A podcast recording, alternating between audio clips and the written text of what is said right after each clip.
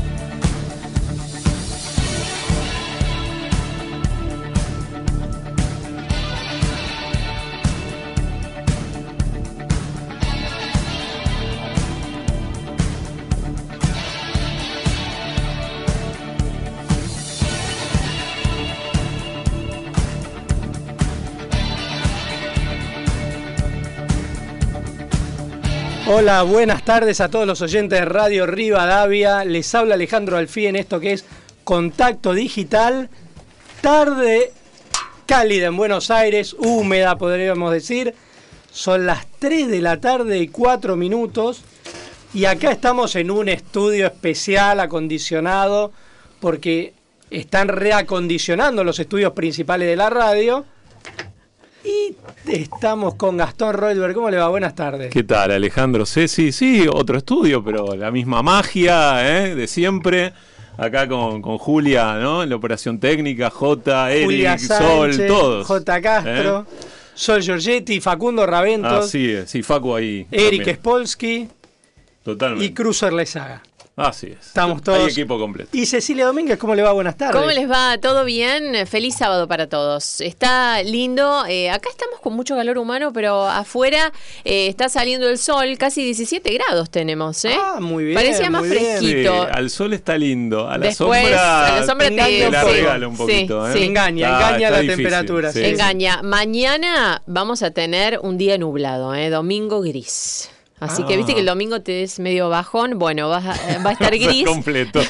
Medio bajón. Pará, pará, pará. No, no, ¿cómo no, no, porque el, domingo, viste, medio se termina el fin de semana y mucha gente, viste. Vos sabés que Sí. para mí el domingo es el mejor día de la semana. ¿Ah, sí? Sí. Es mi único día libre. Ah, bueno, claro, es le, cierto. le voy a dar mérito a mi mujer, A que ver. hace algunos años me ayudó a disfrutar el domingo. Era, Ah, A mí me, también me agarraba ¿Sí? medio bajón, ya a la tarde conectaba con el trabajo de la semana. Sí. Y ella me dijo, ¿Y pero cómo el lo domingo-" logró? Y me, me- me hizo dar cuenta, el domingo es parte del fin de Claro, semana y hay que aprovecharlo hasta la última hora. Y me encanta eso, me Es encanta. El mejor día del fin de semana. Porque el sábado, bueno, nosotros trabajamos acá en la radio, preparamos el programa, pero mucha gente trabaja los sábados. Sobre todo hasta el mediodía, los negocios están abiertos, Sí. media tarde. El domingo no, el domingo es cuando en general está todo cerrado. Entonces Sí. hay que decir que el domingo es el día donde la gente por un lado descansa, pero también se encuentra con los amigos, con la familia. Es el día que salen, los parques están llenos. Sí.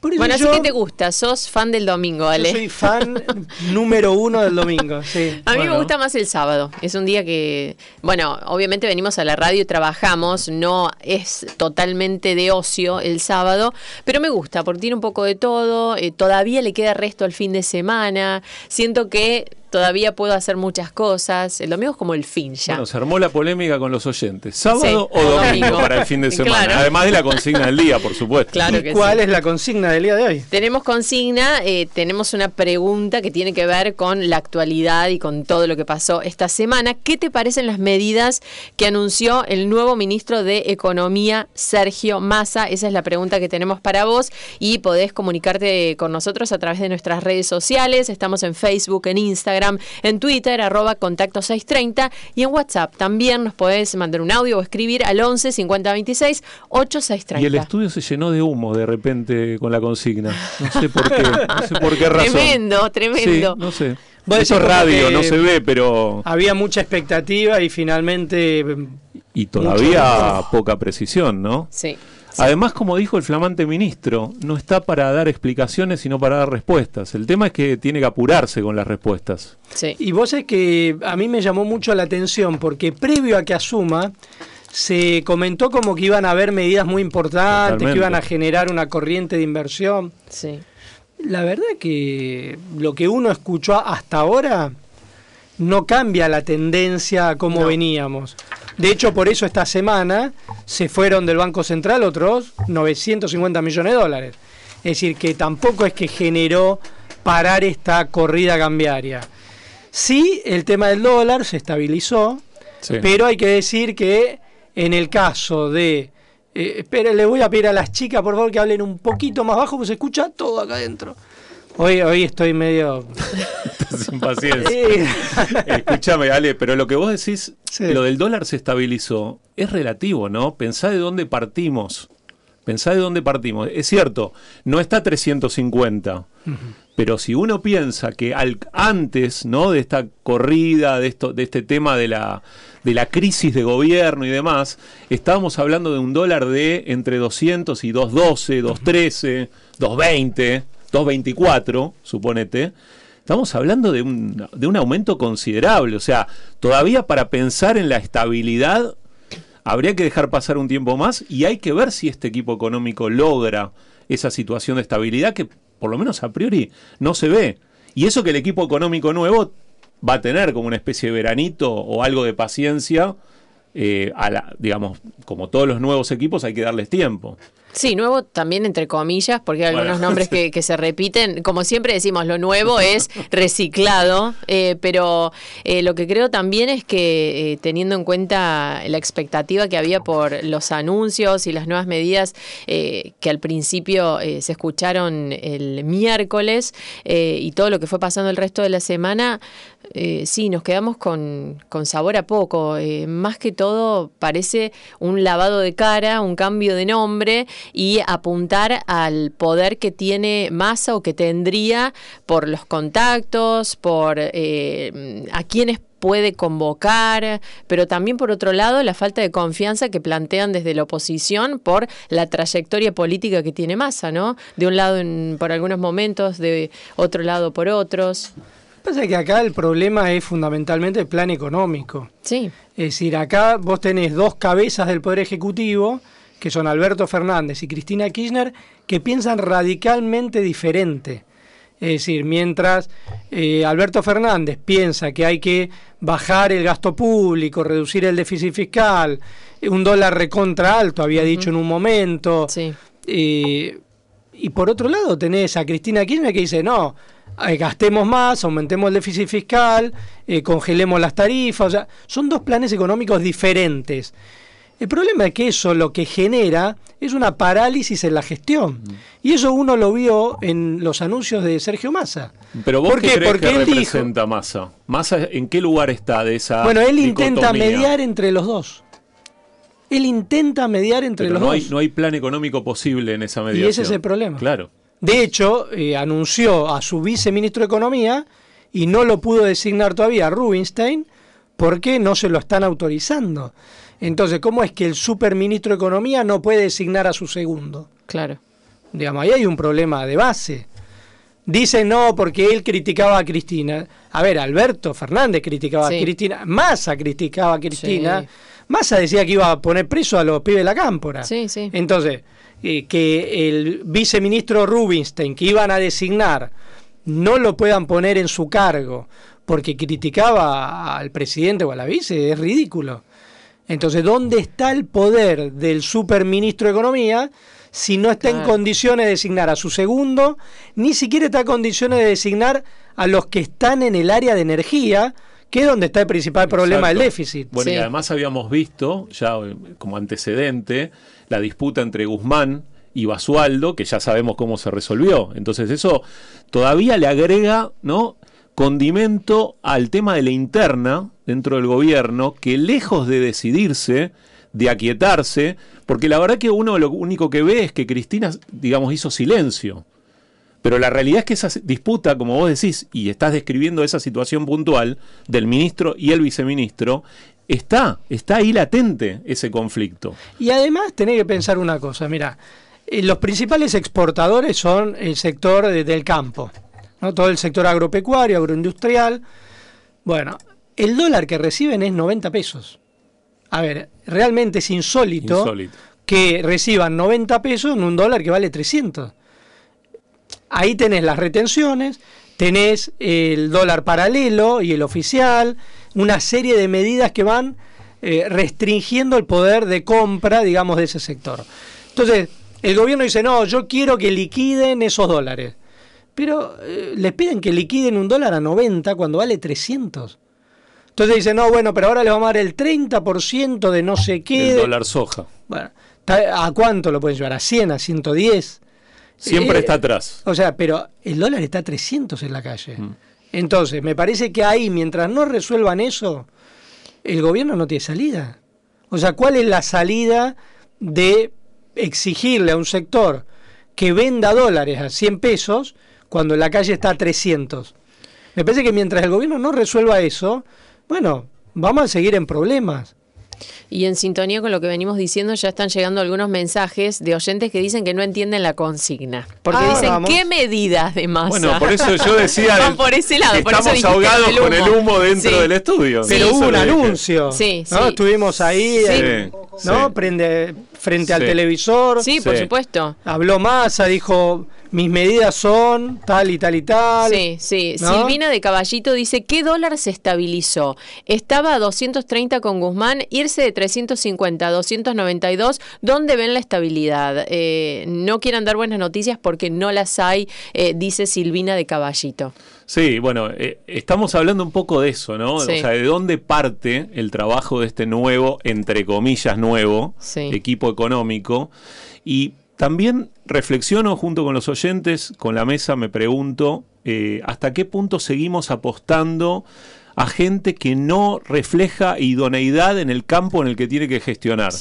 Discúlpenme que siga insistiendo con este tema. Coincido, coincido. Pero digo, en cualquier empresa, institución, uno tiene la aspiración de que gestione quien mejor hace esa tarea. Y además uno también, haciendo su trabajo, tiene que eh, dar prueba eh, de que sabe cómo hacer y de que está formado y de que está capacitado, o al menos eh, si no hay formación en, alguna universidad, bueno, como exigiría este cargo, por lo menos dar prueba con experiencia, muchísima experiencia en ese campo. Y Massa en economía no la tiene. Alguien me decía que armar un equipo también es, si vos no sos un especialista en el tema, rodearte de gente idónea, técnicamente idónea que te complete a vos ese conocimiento. Ahora, tampoco se ve todavía eso en el equipo de masa, ¿no? De hecho, ya tiene funcionarios, o tiene gente en funciones, que durante la semana se la pasó diciendo pavadas. Digo, pavadas que entiende cualquiera que no sabe de economía. Entonces la pregunta a futuro es, ¿este va a ser el equipo? ¿Cuál va a ser concretamente la política? ¿Son los más idóneos? Eso es lo que deberían responder en un plazo considerable, pensando que, bueno, se tienen que acomodar, como todo equipo nuevo tiene que hacer. Pero no hay tiempo. No, pero además, eh, armándote de un equipo de gente idónea que sepa, que probablemente tenga distintas eh, miradas sobre la realidad, el que finalmente toma las decisiones es la cabeza en cualquier equipo. Y esa cabeza, eh, ¿sobre qué toma las decisiones? ¿Sobre qué base, digo? Eh, escuchando y eligiendo cuál cree que puede llegar a ser mejor. ¿Quién es la cabeza? Bueno, lo que sí me parece importante es que haya entrado más al gabinete porque le da un volumen político distinto al que tenía Batakis. la verdad que lo de Batakis era insostenible, ella entró con un dólar a 2.40 y en 24 días se fue a 350. Entonces era evidente que algo ahí tenían que hacer. Me parece que está bueno que el gobierno haya recobrado un volumen político en el ingreso de masa, pero bueno, ahora tiene que lanzar un plan económico. Sí, que mucha gente dice que, eh, y lo hemos dicho también en el programa, que se formalizó ese gobierno de tres patas que existía en la cabeza de todos, ¿no? Eh, que no solamente era Alberto y Cristina, sino que también Massa formaba eh, esa, esa mesa. Sí, ahora el cartelito dice ministro de Economía. Claro. Entonces, tienen que empezar a ejercer de ministro de Economía. Exacto. Ahí es donde uno busca y pide que aparezcan entonces las soluciones. Las soluciones que vienen con un nuevo ministro de Economía, con un nuevo, entre comillas, equipo, y pensando también que Massa se juega gran parte de su capital político futuro, ¿no? Que está claro que si hay alguien que siempre manifestó que quería ser presidente, es Sergio Massa. Porque viste que ahora hay muchos que se mueven, no es momento para hablar de candidatura. Massa siempre transparentó que quería ser presidente. Pero todos se lo están jugando. Y Cristina piensa que ella también. De hecho, ella se juega su libertad entre otras cosas, porque está claro que con la plata que se robó. Estás spoileando el programa, Alejandro. No, no, pero, bueno, pero digámoslo claramente. Eh, yo creo que eh, está clarísimo que si los empresarios llevaban bolso con dólares a la casa y ella está eh, siendo juzgada en múltiples causas, bueno, en cualquier momento ella podría ser condenada, digo en cualquier momento en un año, en dos, pero tiene múltiples causas por corrupción entonces ella también se juega su libertad en esto y ella considera que su plan económico es el mejor. Entonces, ese es el problema, que su plan económico, que ella considera que es mejor y con el cual se juega su libertad, es completamente diferente al que plantean Massa y Alberto Fernández. Entonces ahí hay una parálisis de gestión que continúa. Me parece que ese es el principal problema. Y vamos a una pequeña pausa y ya entramos con la primera entrevista del programa de hoy.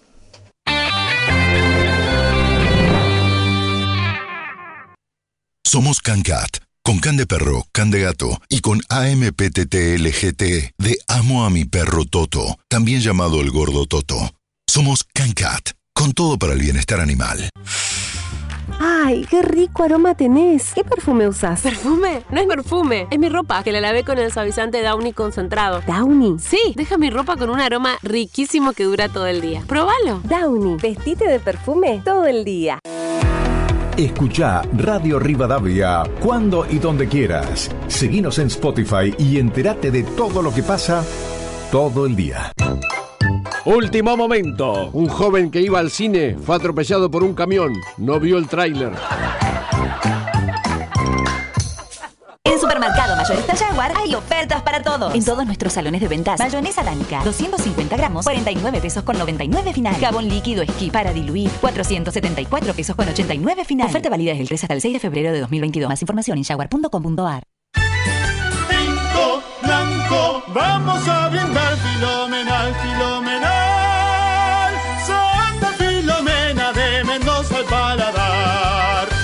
Filomena, único, un vino filomenal. Red moderación, prohibida su menores de 18 años. Tu opinión, tu reclamo, lo que te pasa nos importa. Llámanos al 4010-7242. Queremos escuchar qué pensás. Radio Rivadavia, AM630. Todo lo que pasa. Todo el día.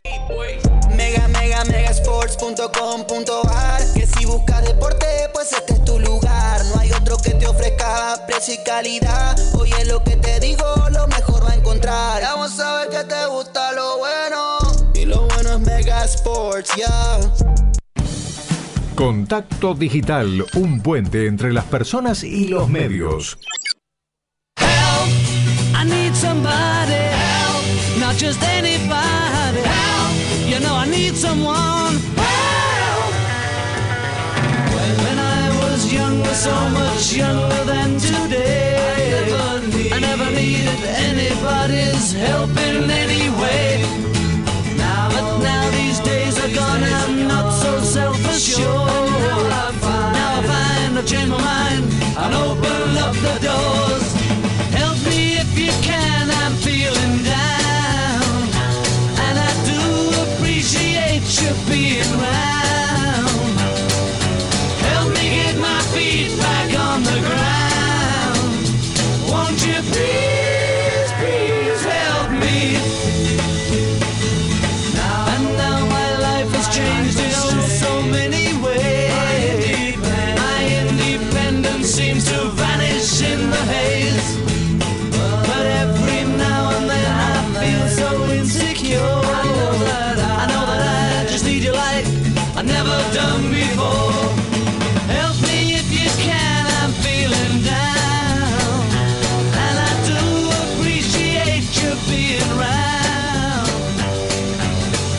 encanta. Estamos escuchando a los por qué? Beatles. ¿Por qué? Porque eh, un día como hoy, en 1965, la banda británica de pop rock The Beatles lanza Help, su quinto álbum de estudio que contiene 14 temas y llegaría al tope de la clasificación de los más vendidos en Estados Unidos y el Reino Unido. Fue además la banda sonora de la película Help, Mm. protagonizada por los cuatro de Liverpool. ¿Quién no escuchó este tema quién no bailó bailar alguna este vez? tema. No vale. Aparte, yo fanático de los Beatles, Obvio. así que Me encantan. sí, sí, sí. tengo el compact, todo. Todo. El compact. Y ¿Cuánto sí, no el escucho CD, lo del compact?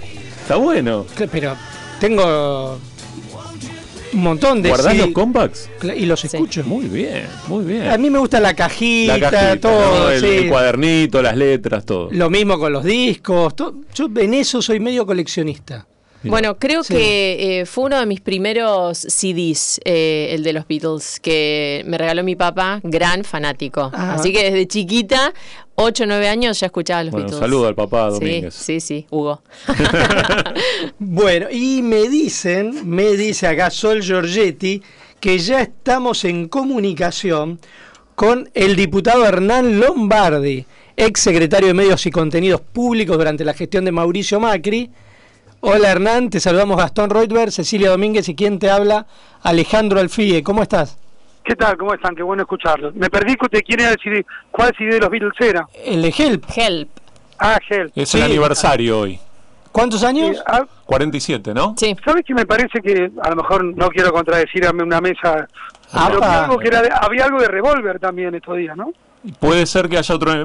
Hay mucho aniversario de los Beatles. Alguna, Sí. alguna googlear que parece que había algo de. Bueno, Hernán también fanático de los Beatles. Total. Ah, bien. sí. bien. Lo que pasa que no quiero hacer el papelón habitual que termino cantando. ¿Te gusta cantar? sí, sí, aparte tengo mucha memoria para las letras, entonces como tengo un oído musical pésimo, me apoyo en las letras. ¿Y de los Beatles cuál así te gusta más para...? No, me gusta todo, pero a ver, me gusta Penny, me gusta la primera época, Ajá. me gusta también Love Me Do y Please Please Me o If I Fell.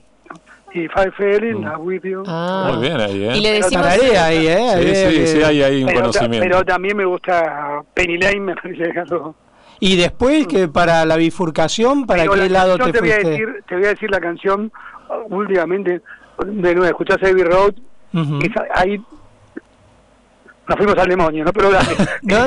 Hay, hay dos, dos, es un pequeño final, viste que es un disco como sinfónico, Road, porque engancha una canción con la otra, y después de la canción que se llama Golden Slumber, Sueños Dorados, termina eh, el final, y creo que es la última canción que ellos grabaron. And in the end, the love you take Ahí está, ahí está Julia buscándolo. Sí, Muy bien, sí. ¿eh? you make.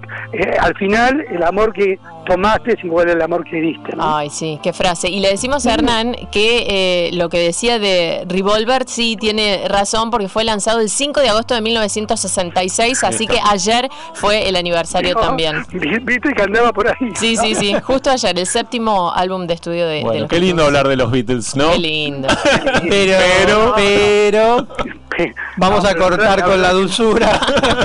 Es eterno, es como, es como Charlie, son gente que se adelantó a su tiempo. Sí, sí. totalmente. Yo ahí te iba a preguntar después en la bifurcación entre John Lennon y Paul McCartney, ¿con cuál te No, quedaste o si con los dos? No sé. Yo cuando era más chico me hacía además el John Lennon, que ya es más contestatario, pero Paul es Paul, es un genio también. Nunca subestimen a Ser Paul. Ser Paul es nada. Y sigue produciendo, sigue cantando, sigue dando Ah, recitales. Pone esa canción, esa carita que pone que es increíble. Y sí, hace música. El tipo es increíble.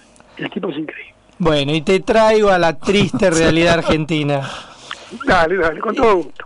No, te quería preguntar, mira, primero eh, por el levantamiento del programa de Viviana Canosa en A24, porque, no sé, te quería consultar para vos si esto fue un acto de censura contra Viviana Canosa. Mira, a mí me parece que yo soy un convencido, traté, voy a tratar de lo general a lo particular. Sí. Eh, la libertad y la libertad de expresión eh, no puede tener límite de ningún tipo. Cuando hay siempre ha habido teorías con respecto a, al que hay algunos que quieren conculcar, por ejemplo, digamos, a los partidos antisistema que no deberían tener. Y a mí siempre me preocupa cuando la, le, ponen, le empiezan a poner límites a la libertad. Siempre tengo un argumento como instrumental que muy bien. ¿Quién decide los límites? Porque que- yo no estoy dispuesto a ser generoso con nadie, a que alguien pueda decidir sobre mi libertad. Por lo tanto, y esto fue una discusión muy fuerte en la época, mm, ¿te acordás del atentado a Charlie Hebdo en Francia? Cuando el, el terrorismo islámico entra a la redacción de una revista de humor, asesina y ametralla a los humoristas, y se escucharon voces que decían, bueno, pero habían ido demasiado lejos en su humor. Yo creo que nunca se va demasiado lejos en el ejercicio de la libertad. Por lo tanto, no acepto bajo ningún punto de vista ni ninguna forma de censura, ni nada que induzca a la autocensura. Acá los hechos fue que aparentemente no se pudo eh, pasar un video y me parece muy digna la, la actitud de, de Viviana Canosa y de su equipo, si no, nosotros no aceptamos esto. Ahora, en, en ese sentido, un poco lo que se decía es que eh, esto tendría que ver con la cercanía de los dueños de Grupo América con Sergio Massa, pero es como algo que circuló, no sé vos cómo lo ves. Bueno, no lo sé, no lo sé, ¿viste? pero eh, efectivamente, el, insisto, eh, como no conozco, me comuniqué, le dejé un mensaje a Viviana solidar- solidarizándome, pero mm, no conozco los hechos en profundidad, pero insisto, cualquier cuestión de- o cualquier instrumento, cualquier procedimiento que de alguna forma restrinja la libertad o induzca autocensura debe ser fuertemente condenada. Bueno, y te traigo ahora sí a- al tema, digamos, que le estamos preguntando a los oyentes, eh, con el, el rol del nuevo ministro de Economía. ¿Qué, qué te parecieron las medidas de Sergio Massa? No, no te entendí la pregunta. Claro, ¿qué te parecieron las medidas que anunció Sergio Massa? Es un chiste, No, anuncio ninguna medida. Caí, ¿eh? chiste. Como caí así. Es un chiste, no hay... A ver, hay... hay eh, vamos a ordenar la cuestión. Primero, no, no se- las medidas se toman en el boletín oficial, ¿no? Son resoluciones, disposiciones, reglamentos, eventualmente se mandan leyes al Congreso. Desde la crisis de desde que- el gobierno no hizo nada, no lo hizo con Batakis, no lo hizo con Massa. Entonces, la verdad que son todos anuncios sin ningún respaldo. Ojo, Batakis tampoco, ¿eh? No se tomaron ninguna medidas, particularmente contra el problema más serio que tenemos, que es la inflación. ¿Por qué la inflación? Porque la inflación es la que genera pobreza, la inflación está destruyendo la economía de los argentinos. Vos hoy, un señor que nos escucha, que tiene, no sé, una, eh, alguien, que hablaba con alguien que tiene una industria textil, y que, una pequeña industria, un taller textil, que cuyo principal insumo son pinturas. Y si no tiene precio en las pinturas, no puede tener precio para las remeras que estampa. ¿Te das cuenta? Entonces, se destruyen los salarios, se destruyen las jubilaciones se- y se destruyen las empresas, particularmente las pequeñas y medianas, que no pueden sostenerse sin producir. Entonces, ante estos niveles de inflación, el presidente Fernández hace unos meses le declaró la guerra. Ahora, es una guerra en la cual no disparó ninguna bala, ¿eh? Porque no hay una sola medida. Y vuelvo, y devuelvo la pregunta a la mesa a los que nos escuchan. No sé, nadie puede decir que hubo una sola medida antiinflacionaria en el transcurso de los últimos meses. Entonces, por supuesto, como un auto a 100 kilómetros por hora, ¿por qué va a frenar si no aplica los frenos? Y si no aplica los frenos, sigue a 100 kilómetros por hora, con el riesgo de acelerarse. A mí me preocupa mucho el nivel de irrealidad en que viven, porque si además no aplicar medidas, vas al Museo del Bicentenario cuando asumís y hacen una fiestita partidaria, o peor, una fiesta de la interna partidaria, digo, bueno, esta gente está ya ha perdido totalmente cualquier conexión con la realidad. En Contacto Digital estamos hablando con Hernán Lombardi, exsecretario de Medios Públicos y diputado nacional de Juntos por el Cambio. Hernán, eh, imagínate lo siguiente, ¿no? Un termómetro de desconfianza. ¿Cuál es el dirigente de la coalición gobernante que genera hoy más desconfianza en la oposición? ¿Alberto Fernández, Cristina Kirchner o Sergio Massa? Es un concurso muy difícil, es como un concurso. Eh, no, todo, y hay una desconfianza eh, compartida, digamos.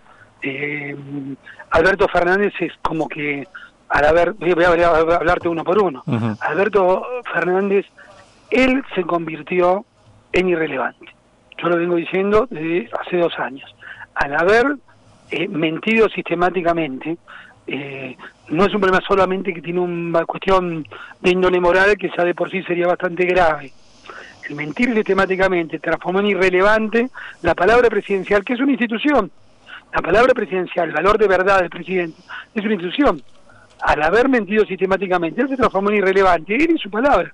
Vos, si lo mirás con atención y mirás el panorama político, la verdad es que prácticamente a poca gente le interesa lo que opina o lo que dice. Pero ¿quién construyó su relevancia? Él, sistemáticamente. Él demolió la propia, su propia institución presidencial. Respecto a Cristina Fernández, obviamente eh, sus visiones eh, de una visión de, autocracia, es una autócrata que no tiene ningún prurito en pensar solamente en ella y nunca pensar en el conjunto de los argentinos, me, releva de mayores comentarios, está pensando además en su propia impunidad. Ahora vayamos a Massa, que parece que fuera la figurita del momento. Massa está en el gobierno y forma parte de este gobierno del primer día.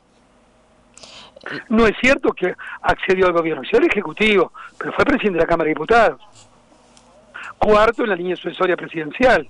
Eh, siempre estuvo.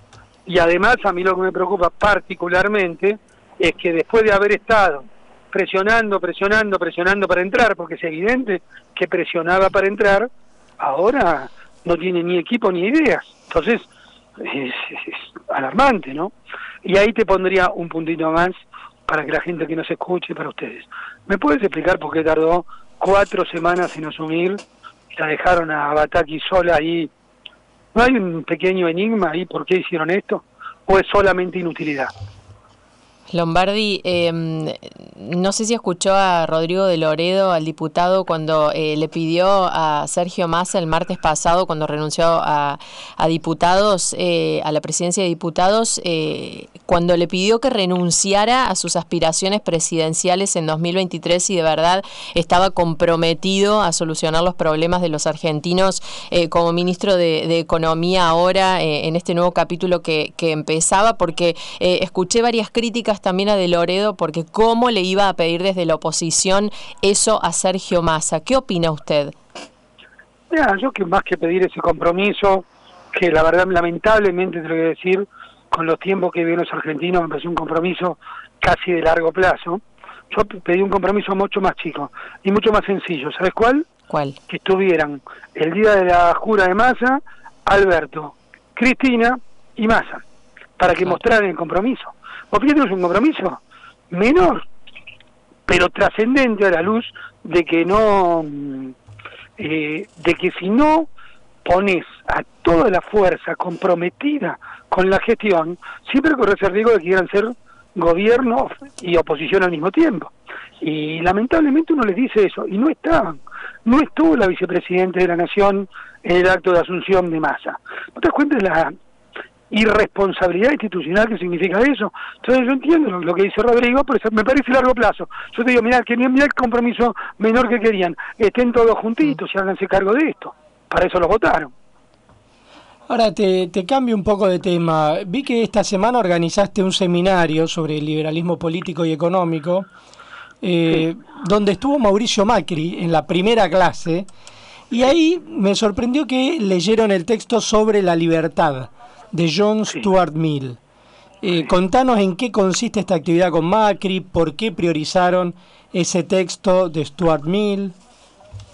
Bueno, primero eh, son, en este caso van a ser semanales, eh, encuentros semanales sobre temas políticos y económicos, porque me parece que hay que, hay que claramente ver qué significan estos valores de algunos textos clásicos de la libertad en el siglo XXI el, dice que mucho se habla de la libertad, pero es importante profundizar.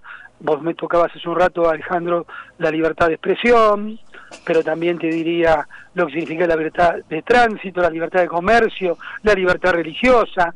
Digamos, eh, viste que hay veces que las palabras son tan fuertes que por entonces no se profundiza sobre. Y, y nosotros creemos que es el momento de claramente expresar cómo son estas ideas del siglo XXI. Y nos parece que es un aporte, porque si no puede haber confusiones. Por otra parte, y en eso fue muy bueno, hizo un, como un reportaje abierto Laura Alonso a Mauricio, y después profundizamos con Sabrina Armechetti, con Laura, y con dirigentes jóvenes, porque lo que aspiramos es que haya dirigentes de menos de 40 años en su mayoría de todo el país, profundizando estas ideas. ¿Por qué se eligió sobre la libertad de John Stuart Mill? Para empezar. Sobre la libertad es un texto de 1850 y pico de Stuart Mill donde él muestra, a ver, no quiero ponerme teórico, pero rápidamente. Sí, sí, acá los oyentes que... No, no, pero muestra lo importante que es los, eh, la, la- la- el respeto que la libertad implica, el respeto de las mayorías, pero también el respeto de las minorías, y que a su vez, muchas veces, Stuart Mill es un precursor en esto, eh, la opinión mayoritaria también se transforma en un eh, cepo de la libertad. Es decir, si la opinión se transforma en que vos sentís que la opinión mayor, de la mayoría no, no te permite expresar tu opinión, eso también es un cepo. Stuart Mill en extremo dice, aunque mm, eh, toda la población del mundo dijera una cosa y uno solo dijera otra, a ese vale la pena escucharlo. Vale la pena escucharlo porque puede tener un sentido de verdad y por lo menos si no se van a perfeccionar los argumentos para rebatirlo. Es un texto, mm, para mi gusto, maravilloso y muy iluminador y muy adelantado a su tiempo.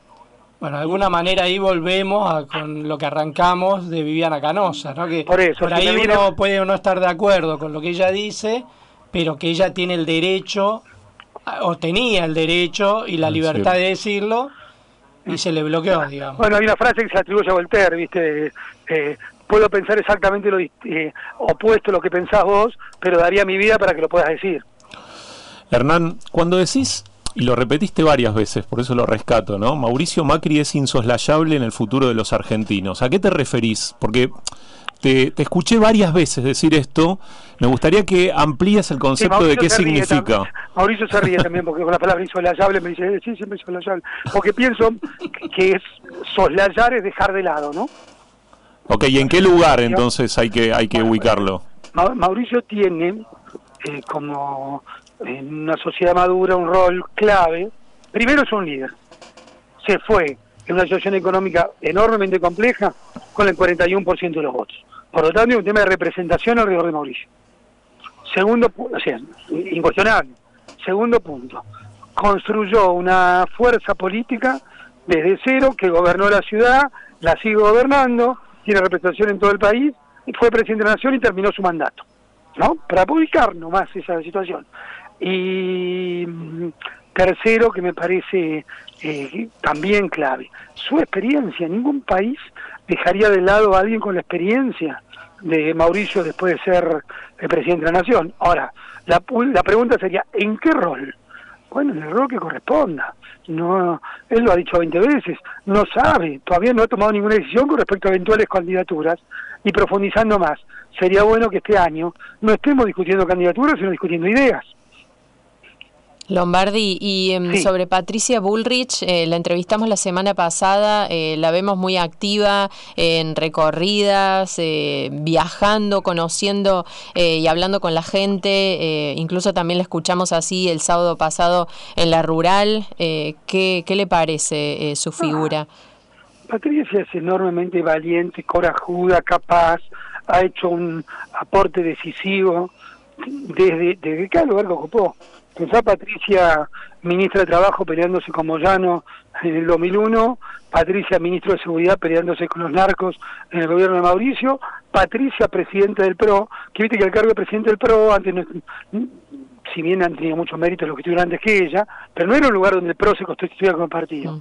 Y Patricia eh, eh, engrandece siempre el cargo en el cual está. Tengo la mejor de las opiniones y, y, mm, insisto, me parece que hace un aporte extraordinario. Insisto con mi punto, me parece que no, no está bueno hoy hablar de candidaturas de ningún tipo, porque estaríamos eh, orinando a 500 metros del carro. porque la gente tiene un... La gente no está preocupada por la historia personal de los políticos, la gente está preocupada por cómo soluciona sus vidas. Ahora, dentro de esto es extraordinario que Patricia recorra todo el país.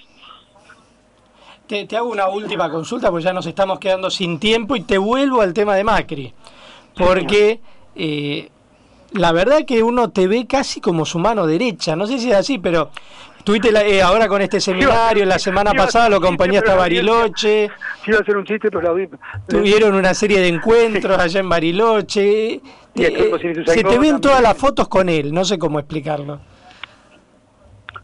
Sí. ¿Cuál sería ahí el vínculo? Porque se te ve muy cerca, ¿no? De Mauricio. Bueno, yo tengo un vínculo de, insisto, de, de admiración, de afecto y de respeto, y que ese vínculo que existió desde que nos conocemos, se fortaleció largamente, obviamente, tanto durante las marchas, si se puede, cuando eh, tuvimos que, bueno, obviamente había mucha gente que estaba más caída o que pensaba que la derrota era irreversible y esas marchas nos retemplaron mucho también en nuestra relación, yo tuviste la responsabilidad de organizarlas, pero también en el 2020, cuando todo el mundo eh, en la cuarentena eterna eh, nos tenían como muy acordados, Mauricio insistía, no salgamos, vayamos a la marcha, salgamos a discutir.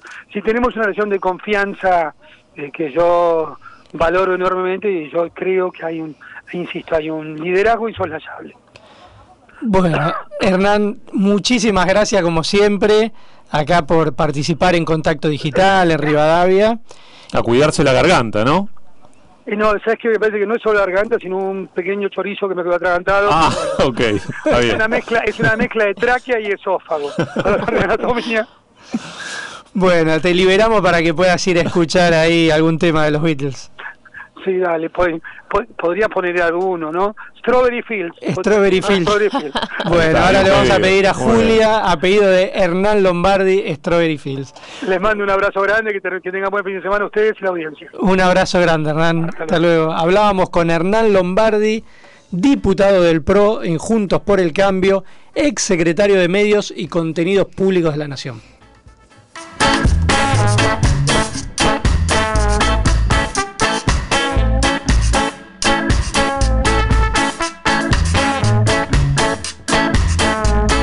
Contacto Digital, un puente entre las personas y los medios.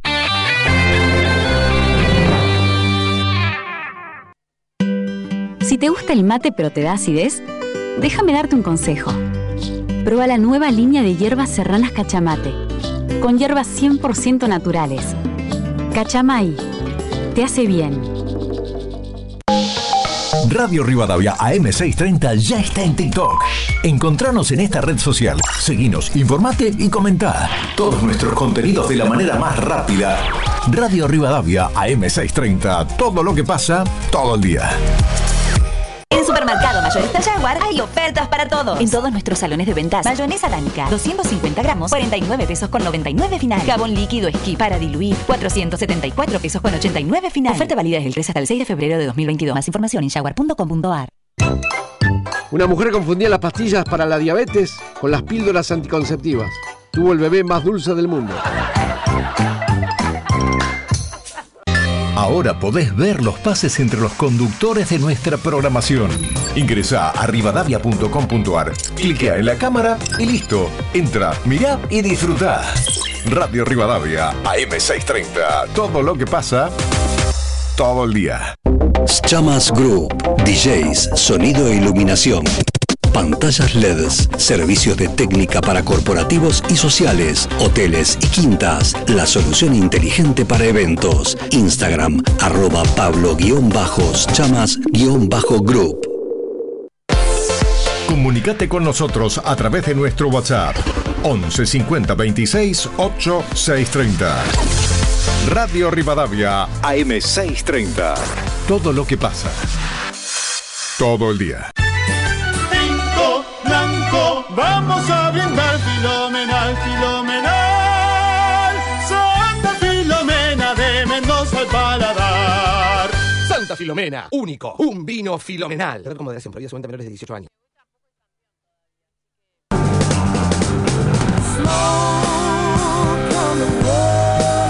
tal, gente linda? Bueno, creo que las medidas que va a tomar o que tomó Massa o que tío sabrá, se resumiría en un tema musical, Humo sobre el agua. Daniel Lemus. Hola, buenas tardes. Habla Marta de Morón. ¿Y me podrían decir qué medidas? Porque en concreto yo no escuché nada. A lo mejor soy yo. Gracias. Buen programa. ¿Qué tal muchachos? ¿Qué plan de Cristina? El plan de Cristina es populista, el, plan de Cristina sin plata no funciona. Muchachos, no pongan nervioso al oyente. Buenas tardes, Contacto Digital, Oscar de Lomas. Eh, con respecto a la censura, cuando censuran es porque al gobierno de turno le tocan el trasero, hablando mal y pronto. Y yo a Viviana Canosa escuchaba el programa de ella. Para mí es un programa muy bueno porque decía la verdad, era la realidad lo que decía, no, no tenía pelos en la lengua. Oscar de Lomas, gracias.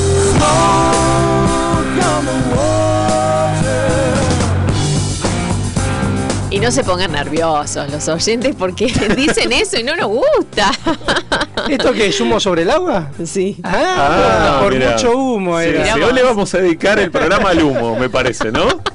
Sí, sí, no precisamente porque alguien esté fumando, no. No, no, no, Eh, no. Vamos con más mensajes. Luisa de Rosario. Hola equipo, muy bueno el programa. Mi solidaridad para Viviana Canosa por la pregunta que le hacías recién a Lombardi. Ale, eh, felicitaciones por el programa, nos dice Luisa de Rosario.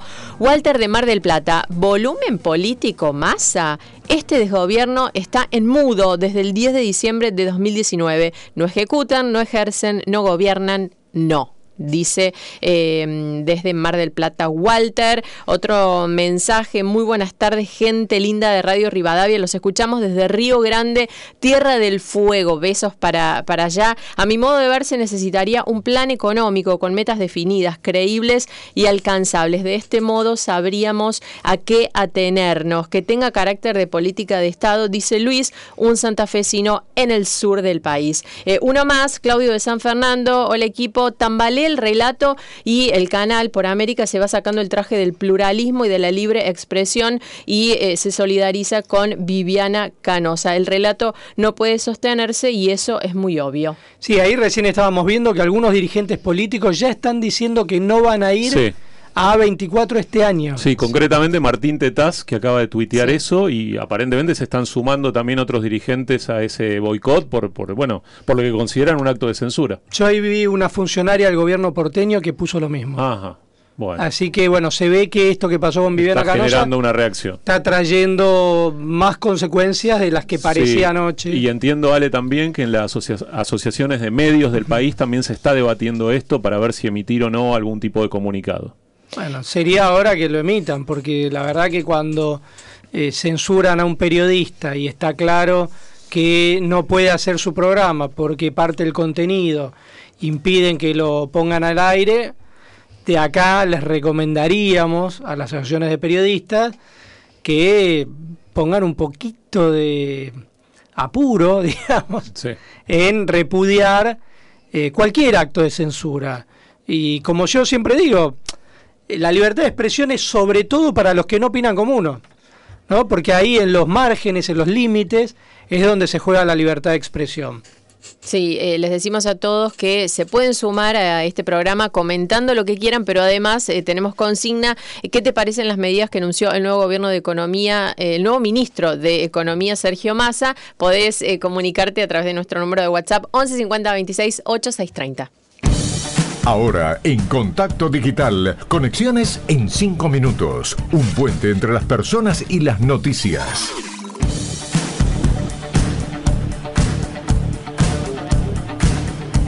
Y empezamos con las conexiones del día de hoy. eh, tras asumir el martes y en su primera semana como ministro de Economía, Sergio Massa nombró a sus colaboradores cercanos y empezó a poner en marcha sus anuncios. El próximo martes dará a conocer cómo queda el cuadro de los subsidios a la luz y el gas en cada región del país. Por otro lado, convocó a la Comisión del Salario Mínimo para acordar un refuerzo y pospuso para la semana que viene la reunión pendiente con la mesa de enlace del campo. Mientras, Alberto Fernández redujo al mínimo su agenda y exposición pública y Cristina Kirchner se refugia en su despacho del Senado. El nuevo ministro habló unos minutos después de asumir. Esto dijo cuando le pidieron explicaciones por el rumbo económico del gobierno que integra.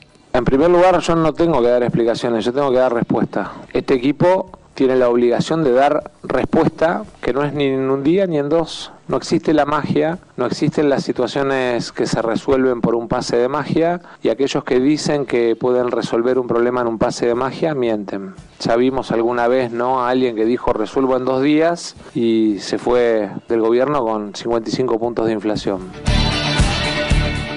Bueno, acá Massa se refería específicamente a Mauricio Macri.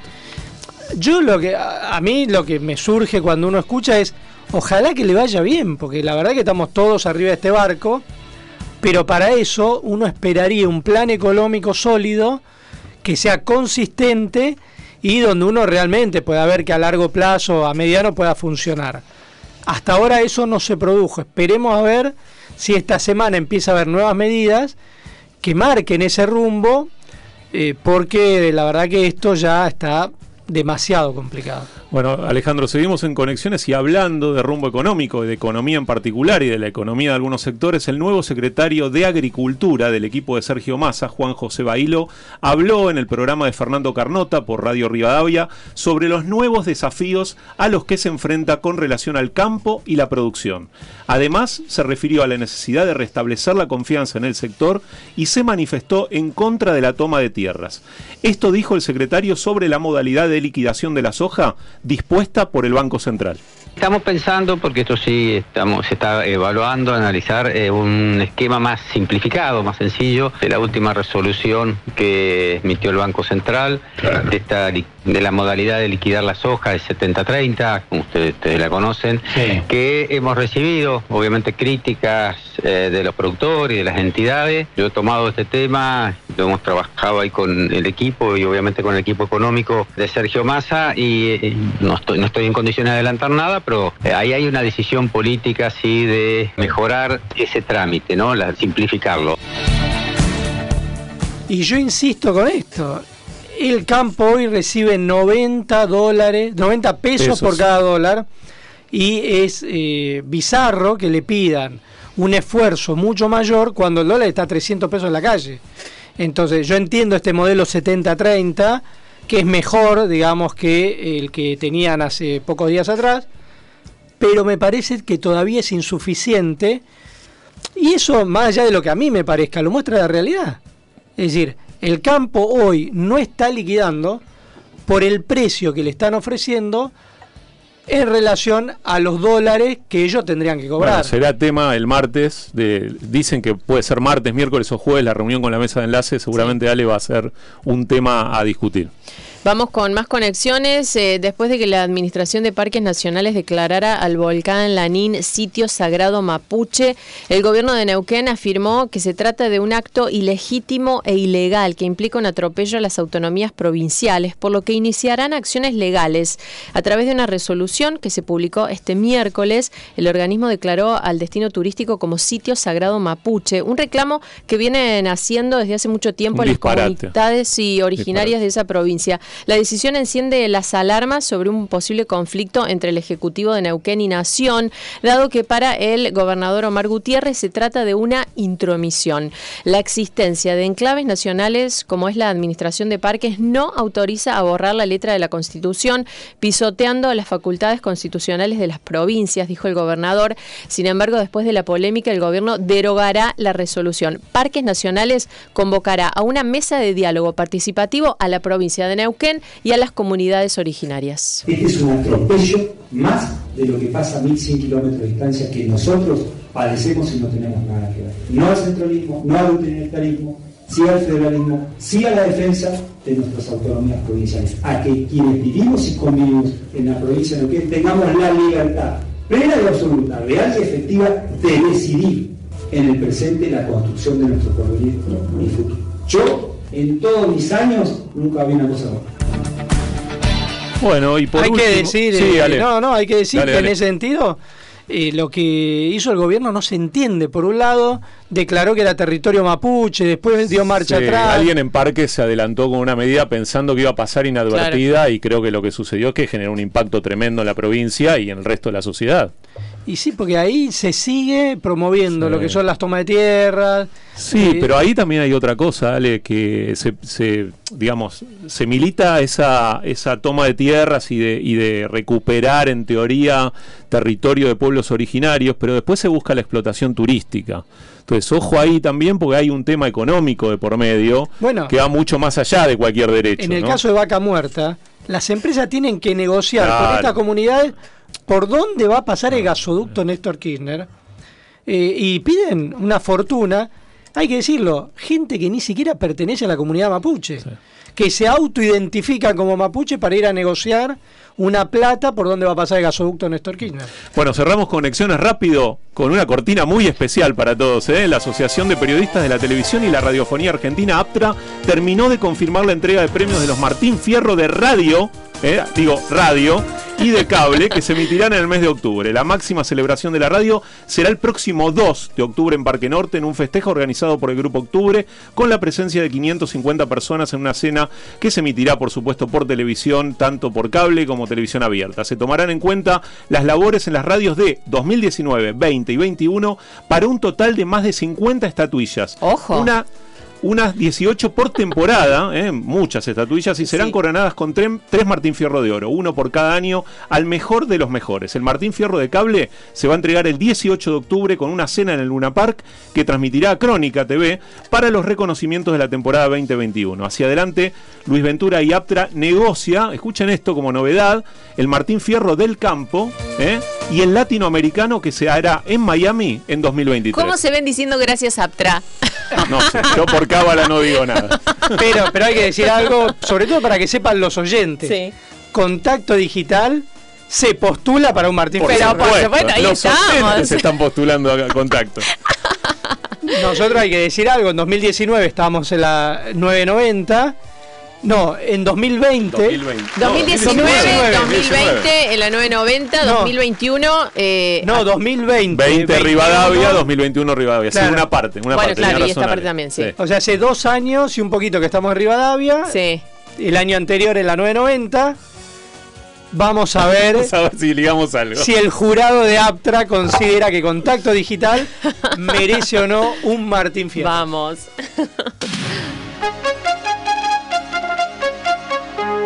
El rotativo del aire de Radio Rivadavia. Siempre antes, con la verdad. Dos minutos de noticias.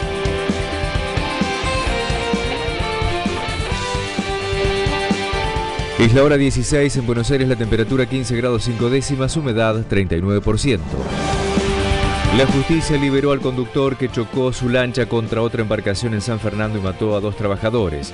Se trata de Martín González, quien dio 1,92 gramos de alcohol en sangre. Diego Bermuda, su acompañante, tenía 1,90.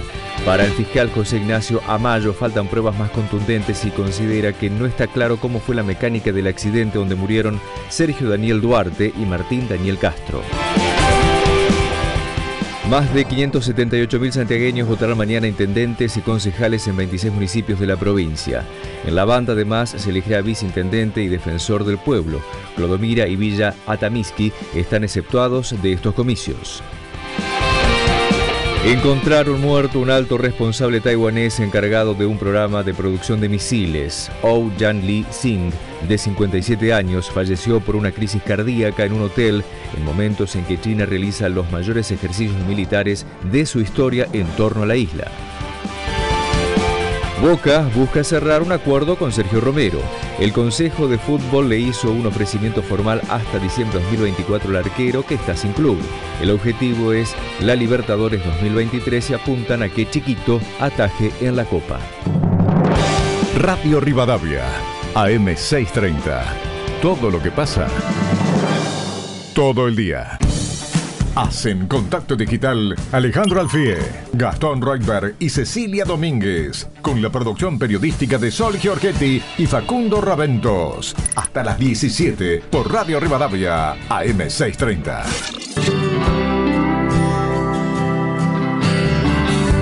Well, mama Hola Radio Rivadavia, hola equipazo. ¿Y qué me parece la gestión de este chico Massa? Un mamarracho, como todo lo que hace este gobierno, un verdadero mamarracho. Estoy harta de estar harta. Estela de Tandil, les mando un beso enorme.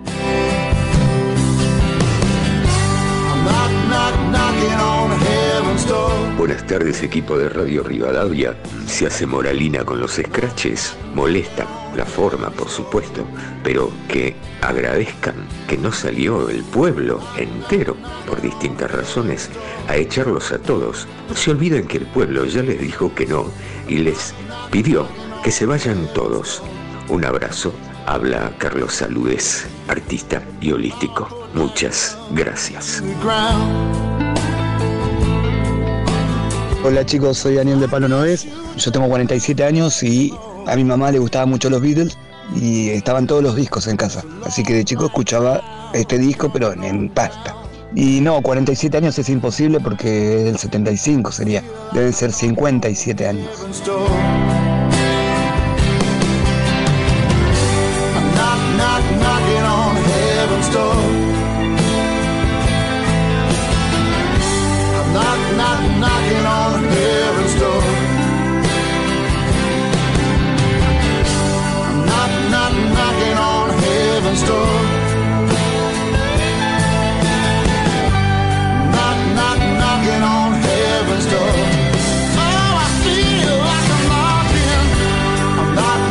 Mientras escuchamos esta linda música, ¿no? Vamos a leer más mensajes eh, de San Fernando Claudio. Eh, hola equipo, le van a aumentar el rating y el prestigio a Viviana. No se puede sostener el relato, dice eh, con respecto a esta medida que tomaron desde América 24. Se puede engañar a algunos por un tiempo, pero no se puede engañar a todos todo el tiempo, dijo Lincoln. Así lo cita Claudio de San Fernando y nos manda saludos. Sigan con el camino que traen porque es muy importante en estos momentos de la República.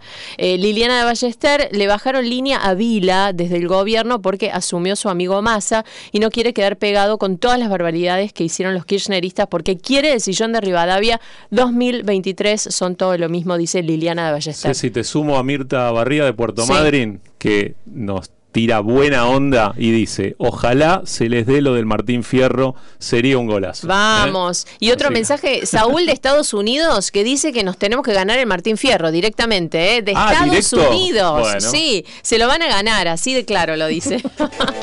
bueno, hay que decir algo. Primero nos tienen que nominar, ¿eh? Ya nos postulamos. Ya, claro, ya, está. Nos postulamos. un paso hicimos, un paso hicimos. Bien, bien. Hay eh, una postulación concreta, pero la verdad que se postulan muchos programas. sí, claro, claro. Eh, un mensaje más que llega desde Córdoba, desde Mis Pagos, Río Cuarto, Oscar Rulifico, que se quedó con la consigna del principio, porque nos está escuchando desde el inicio del programa. Él prefiere el sábado. ¿Se acuerdan que empezamos ah, el sábado, domingo? Bueno, dice yo prefiero el sábado, está escuchando con toda la familia, así que un beso para allá, Ruli y toda la familia en Río Cuarto. O sea que hoy va a tener un gran día. Sí, sí, sí, sí, claro que sí. Bueno, y me dicen que ya estamos en comunicación con el periodista Diego Cabot, prosecretario de redacción del diario La Nación. Su último libro se llama Los Cuadernos.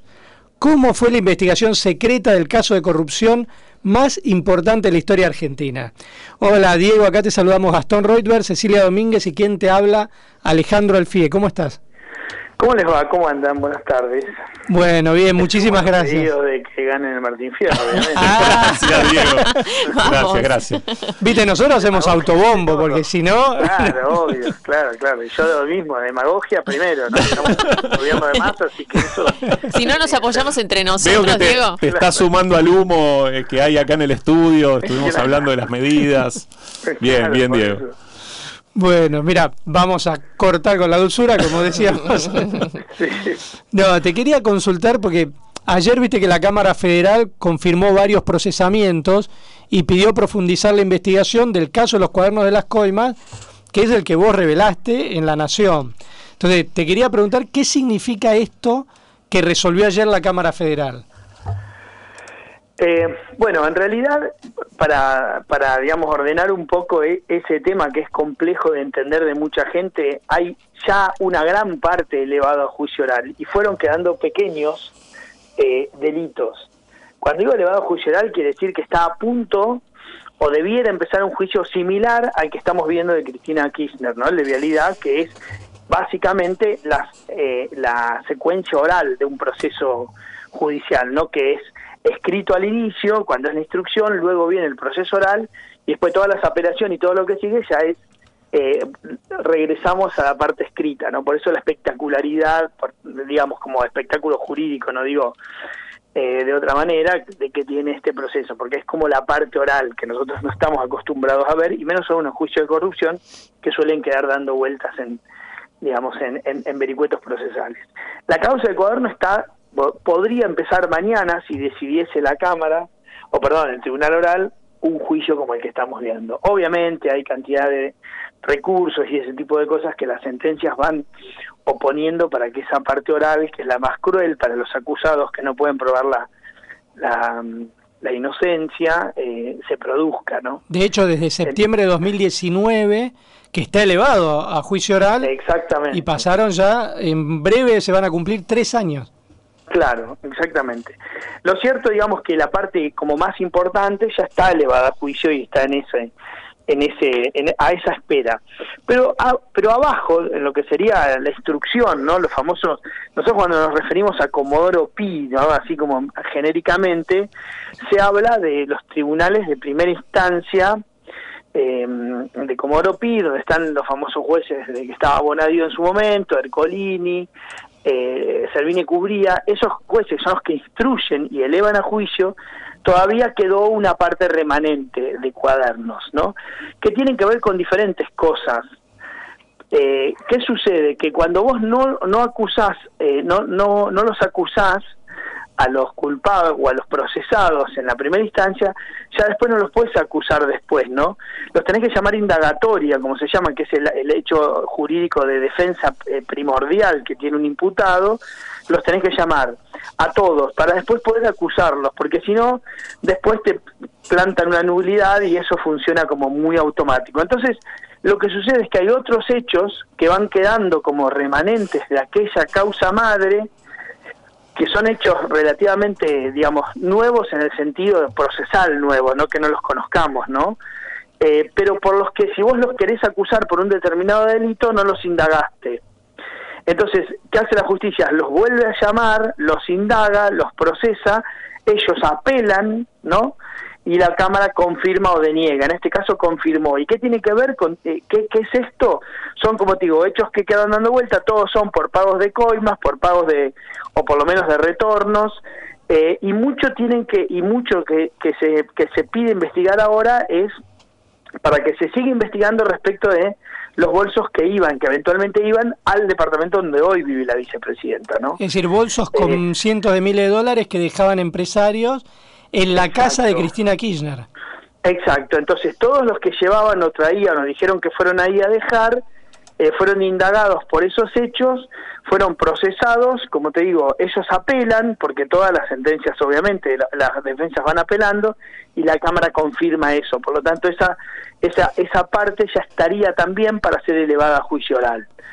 Eh, como te digo, hay una cantidad de delitos que han quedado ahí abajo, Em, que no son la causa madre, pero que sí son eh, importantes que se deniegue la, la, perdón, la, eh, el procesamiento se confirme, pero que no quede, digamos, dando vuelta, porque cuando eso sucede, eh, después en, en, el juicio oral es muy fácil dejarle la puerta abierta a las defensas, ¿entienden? Claro, Diego, vos además de periodista sos abogado y por eso... Y se nota. Se nota, claro, lo podés explicar claramente, pero hay una cosa que yo no quería de dejar pasar como livianamente. Acá hay muchos testigos que dijeron que llevaban cientos de miles de dólares en bolsos a la casa de la vicepresidenta Cristina Kirchner. ¿Cómo sería esto? A ver. Bueno, en la causa, ¿no? Eh, en la causa aquella eh, hay una cantidad de, de, como te digo, de hechos que se investigaron eh, y otros tantos que no se investigaron, ¿no? porque es un juicio tremendamente complejo por la cantidad de, de procesados, de partes que tiene. Entonces, eh, hay, hay, hay muchos empresarios, entre otros, por ejemplo, no solamente empresarios, sino funcionarios, ¿no? Eh, perdón, ex funcionario, pero Uberti, que era funcionario del gobierno de Kirchner, ¿te acordás? ¿Ustedes se acuerdan? El famoso Uberti, que era el encargado de, de, la embajada paralela, que manejaba desde lo COVID toda la relación con Venezuela. Eh, después, eh, el propio López, eh, los secretarios, varios de ellos cuentan que llevaban dinero a, Juncal y eso no se terminó de investigar de una manera como eh, no se fue al hueso. También es verdad que uno ante un caso de este tipo es imposible eh, investigar todos los hechos y todos los delitos que se que se cometen por la complejidad que tienen. Entonces la justicia muchas veces se queda con algunos y, y descarta a otros que tienen prueba más difícil, ¿no? Eh, entonces lo que lo que la justicia dijo ahora es bueno de estos hechos de llevar eh, de, si se llevaba o no dinero a lo de Cristina voy a confirmar estos procesamientos y pido que se investigue más. Si bien no dice si bien no dice que se investigue qué todo apunta a que es que se investiga exactamente si en ese lugar se llevaban o no bolsos y que se investigue más a fondo a la, a la expresidenta. Ahora ¿Cómo uno podría probar si hace 10 años se llevaron bolsos o no ahí? Y bueno, como te digo, las pruebas son difíciles y más aún cuando pasa el tiempo, ¿no? Eh, entonces, quizás sea un abstracto la posibilidad de investigar eso. Eh, a eso es lo que me refiero, ¿no? Eh, ahora, cuando vos vas a juicio oral y, los, y la gente te empieza a contar o no que se van, que se van em, bolsos ahí, vos no podrías condenar a nadie si, si no los indagaste por esos delitos, ¿no? Entonces mm. los tendrías que condenar por otros. Entonces es como una cuestión procesal, ¿no? Hace poco, por ejemplo, también salió un fallo de Ercolini que absolvió a 170 empresarios.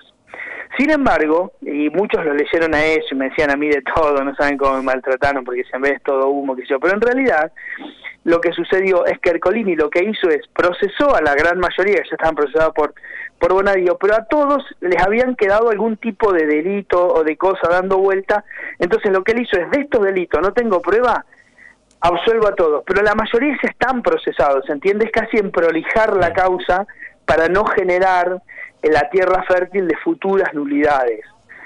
Eh, no te olviden ustedes que tenés 150 más o menos estudios jurídicos y te diría que los mejores de la Argentina, ¿no? Mm.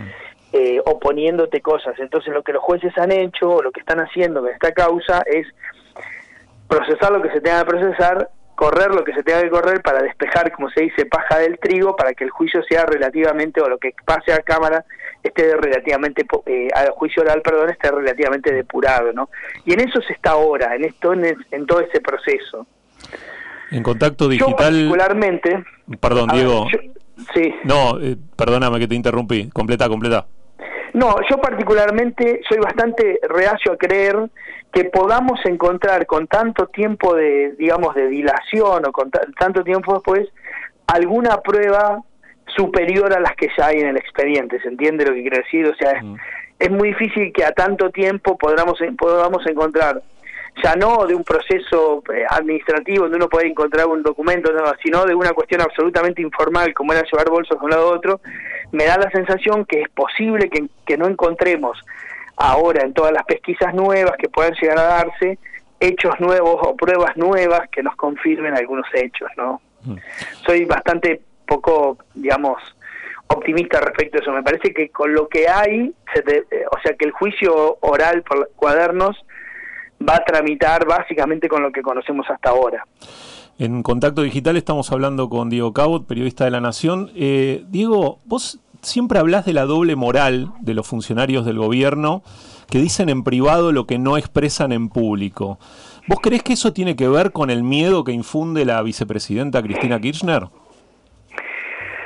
Yo creo que sí, digamos, ¿no? O sea, yo creo que hay hay un hay un mundo, digamos, la, eh, Viste cuando se habla de los varones del conurbano y del peronismo, que el peronismo no es un grupo de, de, digamos, de valientes, no es eso, es un grupo de, básicamente de obsecuentes muy importantes que en 2000, por ejemplo, lo que hicieron en 2019 de entrenar a Cristina, ¿no? De volver, digamos, a, poner eh, los ojos en Cristina y llevarlo a, y llevarla nuevamente al poder.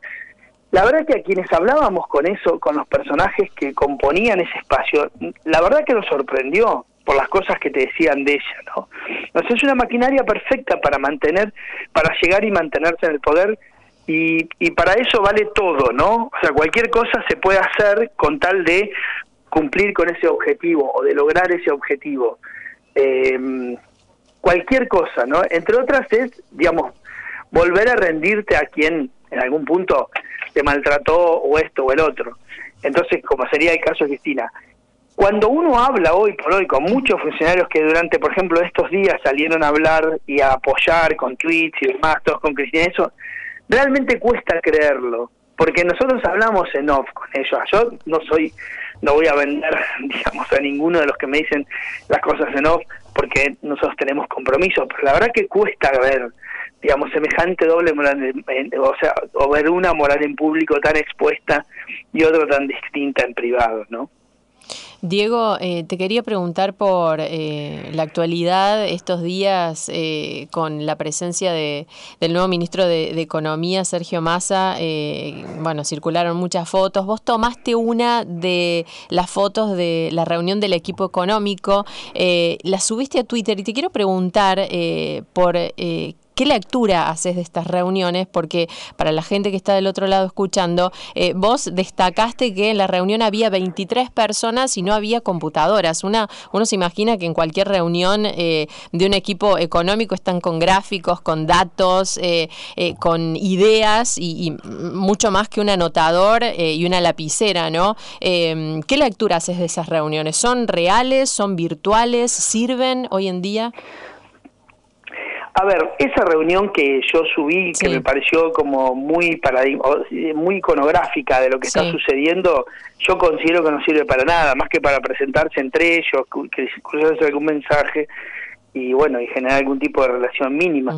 Pero parece que no sirven para nada. O sea, todos los que trabajamos en el mundo privado sabemos que una reunión de 25 personas sin que haya una computadora no sirve para nada hoy por hoy, ¿no? Porque alguien tendría que mostrar algo, ¿entendés? O sea, un alguien. Un gráfico. y más hablando de economía, ¿no? Bueno, ni hablar, pero pongamos que sea de cualquier cosa. No sé, yo me lo, me lo figuro a Gastón, ¿no? que es un hombre de la tecnología y del mundo digital, teniendo que estar en una reunión donde haya 25 tipos eh, y que nadie tenga nada para presentar para nada, nada, nada. O sea, ya sabemos que esa reunión no sirve para nada. Lo sabemos, lo podemos inferir y además la cara de circunstancia que tenían todos parecía que faltaba el féretro nada más. Eh, ojalá que haya miles de reuniones que no conocemos. Ojalá ¿no? que haya miles de reuniones que no conocemos, pero esa, esa cosa de mostrarnos al de la cabecera con 25 tipos anotando en un papelito no sirve, ya no genera nada, ¿no? La sensación que a mí me da, digamos, de estos días es que eh, un poco haciendo una lectura de cantidad de cosas, pero primero de la falta todavía de un equipo, con, eh, eh, digamos, construido, constituido y sólido, la falta de realmente, de, digamos, del cómo se van a hacer algunas de las cosas que se esbozaron en, el, en, el, eh, en los anuncios de Sergio Massa el día que asumió, un par de horas después. Eh, la falta realmente de ideas si, si hay consenso político para hacer este tipo de medidas o no. Y lo que fue toda la, digamos, la iconografía de la asunción me hacen suponer que no están del todo conscientes de la profundidad de la crisis económica, que acá ya no hay solamente una cuestión política que se arregla, digamos, con eh, nosotros llego yo al poder, acá el poder lo tengo yo y ahora más todos en columna detrás mío. No es nada más que eso, hay cuestiones económicas absolutamente complicadas detrás, ¿no? Yo, yo siempre pongo el ejemplo de, de, tratar de pasar lo que le pasa o de, traspasar o de traspolar lo que pasa en un estado a lo que pasaría en una familia, ¿no? Entonces, eh, hay cosas hiper complejas, es como si una familia viene gastando más desde hace 20 años. Y un día dice, desde mañana voy a columnarme y voy a gastar lo mismo que antes. No, claro, ya a los 20 años ya no le está pidiendo a la mamá o al tío o al primo que le preste si no le está pidiendo al usurero de la cuadra después de 20 años de no tener plata o de gastar más. Entonces el usuario dice, bueno, pero hace tal o cual cosa. Y, si, y, no es solamente decir, bueno, si yo a partir de mañana empiezo a encuadrarme y gasto lo mismo que gastaba antes, no gasto más, y a la noche salir a comer y al otro día comprarte un fruto importado y pasado mañana irte de vacaciones. No se puede hacer eso. Entonces digo, me parece que la profundidad de la, de la crisis económica que tenemos, que tenemos todavía no está internalizada por, por el gobierno, ¿no? Y en este caso estoy incluyendo también a Massa y a su equipo. Me parece que todavía creen que con una con un volantazo político, teniendo dos tweets de Cristina, una foto absolutamente también, porque hay una iconografía en la foto de Cristina también, ¿no? Ella llena de carpetas en su despacho y él en la otra punta, masa, sin nada. Es impresionante, o sea, es ir a sacar, venir, sacar una foto y andate, o sea. Eh, entonces, digo, me parece como que todavía no hay una profundidad de conocimiento y de conciencia de lo que efectivamente le está pasando a la Argentina, que ya no vale o no sirve con mostrarse unido con tal o cual, sino que hay necesidad de tomar medidas concretas y que, eh, que, formulen un, rumbo, que empiecen, digamos, a tener un rumbo. El problema que hay es que esas medidas son, no, no son inocuas, ¿no? Van a costar y le van a costar a mucha gente, eh, a, un sector social las va a padecer sí sí, o sí y bueno, hay que hacerse cargo de esas decisiones. Y me parece que todavía no, no, no está eso, ¿no? no está en esas condiciones dadas. Diego, estamos ya medio con poco tiempo, pero te quería hacer una última. ¿Cómo ves el juicio por la corrupción en la obra pública contra Cristina Kirchner? Esta semana vimos los alegatos de los fiscales. Sí, sí, sí, estamos en la tercera de nueve, de nueve audiencias. Los hechos eh, los detalles no dejan de sorprender porque, digamos, nosotros, todos los que habíamos estado y leído y, estudiado y mirado la corrupción estos años, o los diarios, nomás no necesitas ser experto en corrupción, sino, digamos, haber leído los diarios, eh, no, no nos sorprendemos de todo esto, ¿no? Lo que pasa que es como el fiscal dijo en un momento, y yo coincido plenamente, quizás con la cosa que más coincida es que dice, oh, hemos perdido la capacidad de asombro pero la verdad es que la, eh, magnitud de lo que lo que había sucedido eh, lo estamos viendo ahora, digamos, con una crudeza enorme porque el fiscal se está encargando de repartirlo. A mí lo que me, lo que me pasa con este caso, que realmente me deja ahí muy satisfecho, es que se vuelva sobre los hechos, ¿no? Porque lo que estábamos hablando, por ejemplo, del caso Cuaderno, estuvimos hablando 10 minutos del caso Cuaderno y hablamos casi, te diría, de derecho procesal. Y nos olvidamos de los hechos que se están juzgando, ¿no? Eh, porque los juicios empiezan a, convertirse así en cosas procesales, en, recursos, en cosas que van a la corte, a, la Cámara, a casación, la gente no entiende nada y, se, van perdiendo los hechos que finalmente iniciaron ese juicio. En este caso hemos vuelto a mirar los hechos gracias, digamos, a un alegato público, ¿no? Y obviamente a todas las pruebas que recolectó la Fiscalía. Y volvemos a mirar los hechos y no dejan de sorprendernos. Y los hechos son los que tenemos que juzgar, ¿no? Y recordar, o sea, acá se juzga tal cosa. Acá se está juzgando este esquema de corrupción que la Fiscalía considera que está aprobado y seguramente va a pedir una pena más de muchos años, ¿no? Para Cristina hay que ver si la condenan o no, pero vamos, estamos frente a un alegato que va a terminar sin dudas en un pedido de condena, ni más ni menos para quien es la vicepresidenta. Bueno, te llegamos acá me dicen felicitalo por el programa de televisión miércoles a las 23 horas por La Nación más más periodismo. Más periodismo. Felicitaciones. Muchas gracias, muchas gracias. Mira, un pequeño programa. a ver. Un mensaje de Norma de Santa Fe que dice Diego Cabot, gracias señor periodista, usted se jugó por la verdad en esta Argentina llena de corruptos, así que eh, te pasamos ese mensaje, Diego, para vos. Bueno, muchas gracias. Y te digo que acá mientras hacíamos la entrevista, yo tengo tu libro sobre el escritorio, lo he leído, estos días lo releí nuevamente y, realmente es, es, un honor, un placer.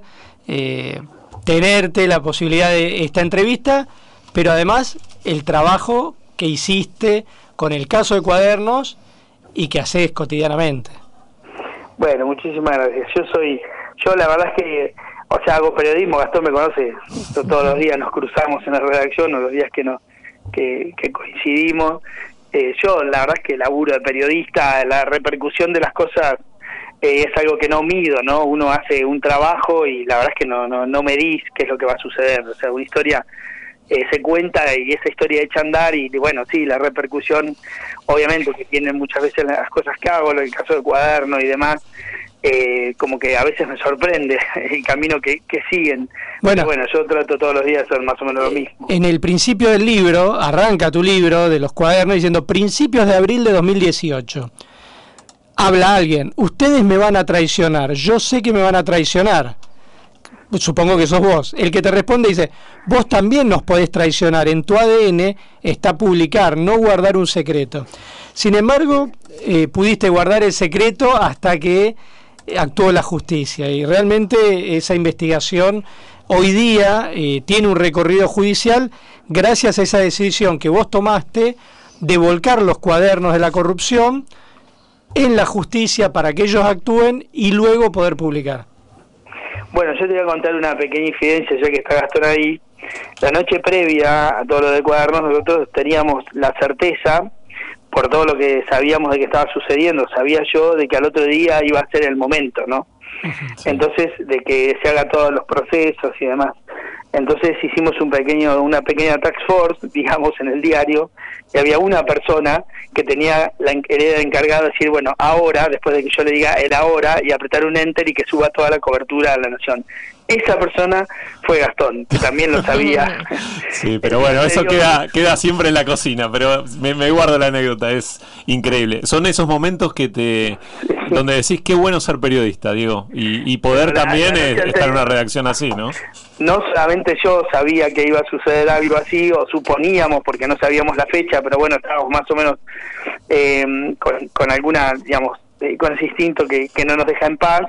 Y esa noche fue una noche absolutamente distinta para los pocos que sabíamos, y Gastón era uno de ellos, y era el que tenía que decir, bueno, listo, Diego me dijo, lo subimos, y es ahora cuando Gastón fue finalmente, que yo lo llamé esa madrugada, o esa mañana, y ahí subimos toda la cobertura que finalmente terminó. Temblaba un poquito el dedo, te digo, ¿eh? No, no queríamos equivocarnos. Bueno, Diego, muchísimas gracias y también por contarnos estas anécdotas acá. que Gastón se puso un poco colorado, pero hay que reconocer. Aún no. un poquito más. un poquito más. Bueno, gracias, Diego. Un abrazo grande. ¿eh? Les mando un saludo enorme. Bueno, hablábamos con Diego Cabot, prosecretario de redacción del diario La Nación.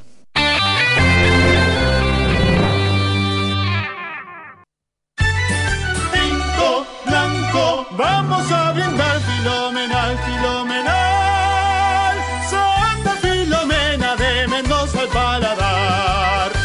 Filomena, único, un vino filomenal. Menores de 18 años. No dejemos de cuidarnos. Usemos siempre tapaboca. Mantengamos distancia. Elijamos espacios abiertos. Ventilemos lugares cerrados. Para más información, entra a buenosaires.gov.ar barra coronavirus. Cuidarte es cuidarnos. Buenos Aires Ciudad. Soluciona con velocidad. En expertas seguros, todos agilidad. Con expertas seguros, unos mangos te ahorras. Consulta con tu productor asesor de seguros y contratalo con un descuento de hasta el 30%. Experta Seguros, a tu lado, en todos lados. Promoción válida desde el 1 de abril hasta el 30 de junio de 2022. Para más información consulta en www.experta.com.ar. Superintendencia de Seguros de la Nación para consultas y reclamos llama al 0800 www.argentina.gov.ar barra SS en el número de inscripción 0880. Diputado, ¿qué opina de la promesa de los políticos? Bueno, mire, la promesa de los políticos es como las aplicaciones de silicona. Te gustan, pero sabes que son mentiras. Todos los domingos de 2 a 6, Reporte Rivadavia con Oscar Choi. Actualidad, música y mucho más. Radio Rivadavia, AM630. Todo lo que pasa. Todo el día. ¿Sabías que cada vez que te pones en movimiento tu cuerpo se pone a prueba? Curflex Plus ayuda a devolverle flexibilidad a tus articulaciones con colágeno UC2 y a fortalecer tus músculos con magnesio y potasio para prevenir el desgaste articular. Curflex Plus, seguí haciendo lo que disfrutas. ¿Ya probaste la microfibra, Mr. Trapo? ¡Mr. Trapo! Entérate de la agenda legislativa del Senado bonaerense a través de nuestra web www.senado-ba.gov.ar o a través de las redes sociales, en Twitter, Senado-BA, Facebook, Senado Va y en Instagram, Senado.ba. Honorable Cámara de Senadores de la Provincia de Buenos Aires. Contacto Digital, un puente entre las personas y los medios.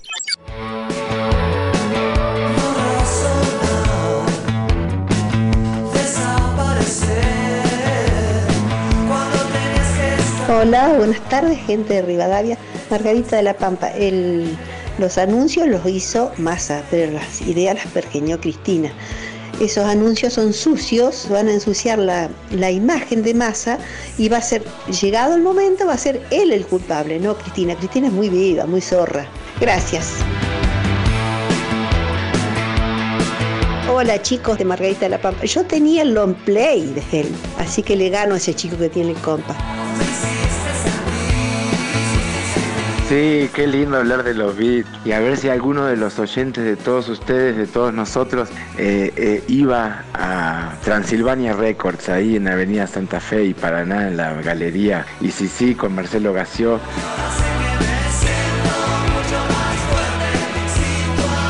Sí, muy buen programa. Educar es también otorgar libertad, no solo conocimientos técnicos, es formar ciudadanos libres. Juan Bautista Alberdi escribió, el sistema electoral es la llave del gobierno representativo. Elegir es discernir y deliberar. La ignorancia no discierne, busca un tribuno y toma un tirano. La miseria no delibera, se vende. Alejar el sufragio de manos de la ignorancia y la indigencia es asegurar la pureza y el acierto de su ejercicio. Muchas gracias, saludos cordiales, Nicolás de Caballito. Buenas tardes, hermoso equipo de Radio Rivadavia. Yo eh, soy Marina de Capital. Pienso eh, exactamente igual que un oyente que habló de Viviana Canosa. Yo la banco a muerte, porque para mí es una de los pocos periodistas que dicen la verdad, porque no todos dicen la verdad, aunque la sepan por miedo a, que los, eh, los echen o algo, no dicen, y eso está mal. Muchas gracias, les mando un cariño. Y hay más mensajes, muchísimos, agradeciéndole a Diego Cabot eh, por eh, esta entrevista, por su trabajo y a nosotros por esta entrevista. Así que gracias a todos por, por escucharnos. Eh, Mabel de Villa Gesell dice, ¿por qué le dan tanto espacio a Viviana Canosa? Está enojada Mabel. Quiere ser una especie de Babi, pero no le alcanza. Eh, así que, eh, según Mabel, eh, Viviana Canosa busca prensa. Bueno, pero como más. decía Alejandro, acá no se trata de si te gusta Sí. o no Viviana Canosa, sino de la situación, ¿no? Exactamente. De, la- de la- esa situación de censura. Sí, de hecho, eh, siempre nosotros decimos que en general pasan estas cosas con gente que uno no coincide ideológicamente con ellos, pero justamente es donde más hay que defender la libertad de que puedan decirlo, porque en eso radica la libertad de expresión, que como siempre decimos se juega en los márgenes. Sí, eh, vamos con uno más, Alicia de Mataderos. ¿De qué medidas quieren que opinemos si no hay? Bueno, también... Seguimos con el smoke. con- sí, sí, eh, sobre eso opinan eh, nuestros oyentes. Repudio a la censura a Canosa. Eh, ven, ya comienzan. Terminamos como Venezuela, dice Alicia de Mataderos. Y aquí la tenemos a Sol Giorgetti. ¿Cómo andan? Llegó la primavera. ¿Todo bien? ¿Puedo hacer un pedido chiquito? A ver. Mandale, Juli. Ahí está, ahora sí. Ay, Ahora sí. porque es una cábala. además, Es ¿no? una cábala, Es ¿no? una cábala, Entra bailando acá. Sí, sí, Sí, si sí, no. sí. La entrada, Sí, si no yo es diría, que no hoy sea. entrar bailando está un poquito difícil. ¿Por Eh, y pues se puede tropezar con alguno de nosotros en el camino. Hace pero- calor, además. Hace calor en este sí. estudio, es verdad. Pero ¿Cómo bueno, andan? calor humano. bien. bien. Acá estamos disfrutando otro programa Contacto Digital y venía pesado, por eso Sí, está- aflojamos Por eso un ratito. Ya volveremos a nuestro. Lo que pasa es que viejo la realidad... La realidad, eh, sí, apremia. Pero bueno, por eso estos Y nosotros momentos de- tocamos la actualidad. Total. Los Totalmente. oyentes saben que no evitamos eso pese a que sea un sábado. Pero Pero, yo también vengo, aflojamos un exacto, poquito. yo vengo a, abstraer, a abstraernos de la realidad. Porque Bueno, más o menos, ¿no? Con el tema de hoy. Sí, Tampoco te vas tanto del- de la actualidad. Algo, algo lindo para que la gente vea el fin de semana. Bueno, le- les vengo a hablar de, creo que uno de los estrenos del último tiempo más esperados por los consumidores de plataforma, que se llama María Marta, el crimen del country. No sé si alguien, alguno la vio, todavía no. Sí, yo. ¿Ale? No. Todavía no. ¿Ceci? No, vi el documental, pero no la serie. Bueno, la serie está protagonizada por eh, Jorge Marrale, que interpreta la verdad, en mi opinión, y acá voy a ser totalmente sincera, para mí está muy bien, porque vi el documental, vi los gestos de Carrascosa y mm, la verdad que Marrali hace un laburo excelente. Y también por Laura Novoa, que interpreta a María Marta. El, el elenco igual después está integrado por Muriel Santana, Carlos Belloso, Maika Migorena, Nicolás Franchella. La verdad que es un elenco bastante amplio y está bueno, la verdad son ocho capítulos, 45 minutos cada uno. Para maratonear el fin de semana está bastante bien, ¿no? Es una de, eh, uno de los casos policiales eh, que más ha conmocionado nuestra historia argentina. Yo no recuerdo un caso policial que haya sido tan televisado. Creo que es el caso que tiene más horas de televisación eh, en los medios. No sé si se acuerdan de algún otro ustedes. No, y bueno, y que en estas semanas también este, transcurren las jornadas, ¿no? Del juicio. Sí, claro. Exactamente. así que tiene cobra actualidad también por el caso judicial. Sí. Totalmente. Bueno, como les decía antes, tiene ocho episodios y ya la pueden ver en HBO Max. Pero yo voy a dejar de hablar de esto, porque la verdad, a mí la gente no me quiere escuchar. La gente quiere escuchar a los protagonistas y por eso en Contacto Digital nos damos el lujo de saludar a Jorge Marrale, que ya está del otro lado. Jorge, muchísimas gracias por atendernos y por estos minutos con Contacto Digital. Sol, Cecilia, Alejandro y Gastón te saludamos acá en el estudio. ¿Cómo estás? Hola, hola a todos. Buenas tardes. ¿Cómo andan? Bien, muy bien. ¿Usted cómo anda? Bien, la verdad que bien. un placer tenerte acá en Contacto Digital, ¿eh? muchas gracias. No, por favor, gracias. Para mí un gustazo. Eh, Jorge, metiéndonos un poco en, lo que fue María Marta, en lo que es María Marta, quería consultarle cómo fue meterse en, un personaje como Carrascosa, ¿no? Y recién decíamos que, que la verdad en, en, todo lo que son los gestos, la forma de caminar, incluso la forma de fumar, creo que está bastante bien logrado, por no decir súper bien logrado. ¿Cómo fue conformar ese personaje? Porque ustedes no se conocen, ¿verdad? No, no, no, no nos conocemos, ¿no? Este, y bueno, fue un trabajo, a ver, eh, eh, un, trabajo muy profundo, sí, seguro, eh, y además muy rico porque una de las características, por lo menos en la construcción del personaje y con la historia que, que teníamos nosotros para contar dentro de la ficción, eh, todas las vicisitudes que tiene Carlos Carrascosa en términos de lo que es visible para la gente era muy rico para mí. Sobre todo porque Carlos Carrascosa no, no fue un ser, una persona que durante todo ese largo juicio y bueno, su, su cárcel y antes de la cárcel y demás, haya hablado tanto, se lo haya visto, se lo haya eh, eh, visto hablar o, o sea que un personaje, una persona, digamos, con muy poca expresión, y eso que puede parecer como un límite, a mí me resultó ser como muy atractivo, porque tuve que, que bucear y, y buscar mucho, no solamente, lógicamente, mirar algunas cosas sí que me parecía que eran de él, el caminar poco, porque lo vi caminar muy poco yo en algunos videos, muy poco. Y el material que vi me sirvió sobre todo para tener un, un planteo mío personal, ¿no? Nuestros físicos no son iguales, había que cambiar un poco mi volumen, había que cambiar un poco mi centro de gravedad para caminar y demás. Y eso sí fue un trabajo bastante meticuloso, ¿no? Porque no solamente lo que me correspondió a mí, sino vestuario, la, la colocación de una de una falsa eh, de panza, digamos, no hay había una cantidad de elementos, pero sobre todo lo que más me interesó es la forma que tiene o que yo veía que tenía de mirar Carlos Carrascosa. Y a mí que me parece que uno mirando como mira el otro o la otra, eh, empieza como a detectar algo algo de cómo podría llegar, sobre todo para la construcción de un personaje, a funcionar uno incorporando eso.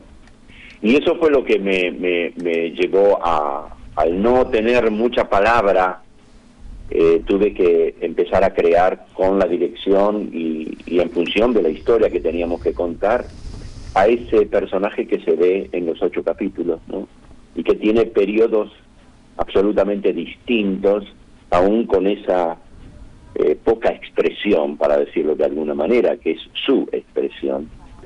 Así que bueno, fue muy, muy trabajoso, pero como te podría decir, muy gozoso de haber podido investigar. No siempre tenemos esa posibilidad, hubo cuatro meses prácticamente para filmarlo y tener tiempo para nosotros también es muy importante porque nos da el tiempo para poder hablar, para poder ensayar, para poder pensar, para poder cometer el error y, y, y, tratar de no hacerlo. Bueno, muchas cosas, muchas cosas, pero muy agradecido yo de que se me haya dicho a mí que tal vez por alguna, estaba con barba yo en ese momento y habrán dicho, bueno, por ahí se parece un poco, vamos a hacerlo con él. Así que agradecidísimo. ¿Qué fue, ¿Qué fue lo que más te sedujo a la hora de decirle que sí a, a este personaje? Mira, había algo de lo que yo había visto y escuchado durante el periodo del 2002, te diría que en el momento de la explosión de todo el caso, me había llamado mucho la atención, mucho la atención. Eh, hasta un momento en que corté porque me pareció ya que había algunas cosas que no terminaba de entender, no terminaba de entender, pero había algo del manejo de, de lo que era la información que ponía a la familia y sobre todo a Carlos Carrascosa como un personaje sospechoso.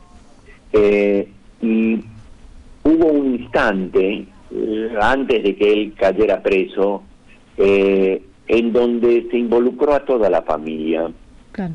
Y hubo también en ese instante algo que yo recuerdo que no, no, no terminé de creer. Yo no podía creer que toda una familia, con una hermana, una hija eh, muerta, asesinada, eh, estuviera cubriendo a su esposo no podía entender semejante barbaridad, no, no podía creer que eso pudiera sostenerse.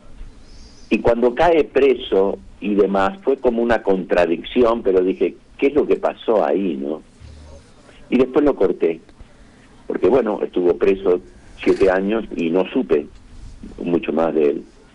Hasta que me llega a mí el libro en el 2019, no lo podemos hacer en el 20, tengo ese tiempo un poco para mirarlo, pensar, y en el, y el año pasado lo, hicimos.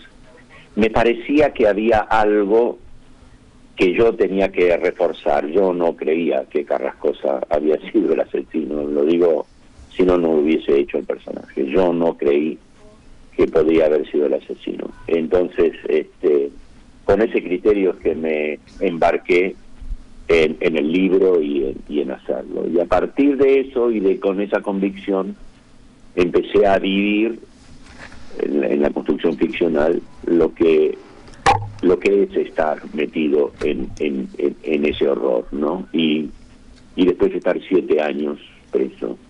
Entonces lo hice con la firme convicción de que, de que era inocente. Estamos hablando con Jorge Marrale, protagonista de la serie de María Marta. Te quería preguntar, eh, vos en alguna entrevista dijiste que no te habías reunido con Carlos Carrascosa, pero que te gustaría en algún momento poder encontrarte con él. ¿Pudiste avanzar algo en eso? Todavía no sé, pero me encantaría, sí, me encantaría saber primero si había visto toda la, si vio, si vio toda la serie y saber un poco y conocerlo a él, ¿no? Conocerlo a él, sí, me interesa conocerlo. No, no, no, no, todavía no, no, no hemos avanzado en eso, pero tengo la impresión de que puede ser un, para mí, un encuentro interesante saber qué le pasa a él viendo a otro haciendo de él, eh, qué le pasó, qué, qué, qué le sucedió, qué, qué le removió, qué, qué le hizo pensar, ¿no? Eso no sucede tan seguido en la actuación, ¿no? Que alguien eh, vivo te pueda ver y pueda llegar a decirte algo, ¿no? Lo que sea, pero digo, eh, eso sí que me, me, me interesa saber qué, qué, le pareció a Carrascosa. ¿Y, ¿Y vos qué le dirías a él? No, no tengo mucho para decirle. Tal vez mirarlo, ¿no? Y verlo, verlo frente a mí y, y rememorar tal vez algo, no lo sé, ¿eh? no me quiero adelantar porque tampoco sé si se va a dar, pero digo, trataría de, no sé, de escucharlo más que preguntarle, ¿no? Este, es alguien que habló poco, entonces me gustaría por ahí escuchar a él qué, qué es lo que dice, qué es lo que le pasa, qué es lo que le sucedió. Pensá que en esos cuatro meses nosotros resumimos una vida que va desde el 2002, un poquitito antes, porque hay algunos algunos intersticios de la vida anterior de María Marta con él, hasta el 2018, por lo menos en la historia, que es cuando eh, decide ser querellante, ¿no? Este, eso, saber cómo fue su instancia dentro de la cárcel, eh, esos momentos, ¿no? Pero lo que él quiera contar, no sé qué preguntar, sinceramente no sé, no me imagino el encuentro todavía. Jorge, eh, recién eh, hablabas del tiempo que habían tenido los actores para ensayar, para trabajar en este proyecto, en cada uno de sus personajes, que era muy valioso ese tiempo para, para los actores y para, para su composición. Y me pregunto, eh, más allá de, del tiempo que te tomó a vos componer tu personaje. ¿Cómo fue el trabajo en equipo eh, con, por ejemplo, Laura Novoa y con el resto em, de los protagonistas de la serie? Em, todos eh, encarnando a personas reales. Eh, ¿También los, los estudiaste? ¿Te sirvió esa composición del resto del equipo para tu trabajo? Mira, hubo algo que hay que mencionar y que me parece que es central, ¿no? El trabajo de amalgamar esa cantidad de personajes tan importantes dentro de lo que es el relato de la historia, un gran, pero un gran trabajo de Daniela Goyi, la directora, un gran trabajo, ¿eh? desde el comienzo, comienzo, comienzo. Un gran conocimiento de toda la historia que había que contar y un gran conocimiento en términos de la puesta en escena y las características de cada personaje. Y trabajar con los compañeros y compañeras fue puro placer, no tengo otra forma de expresarlo.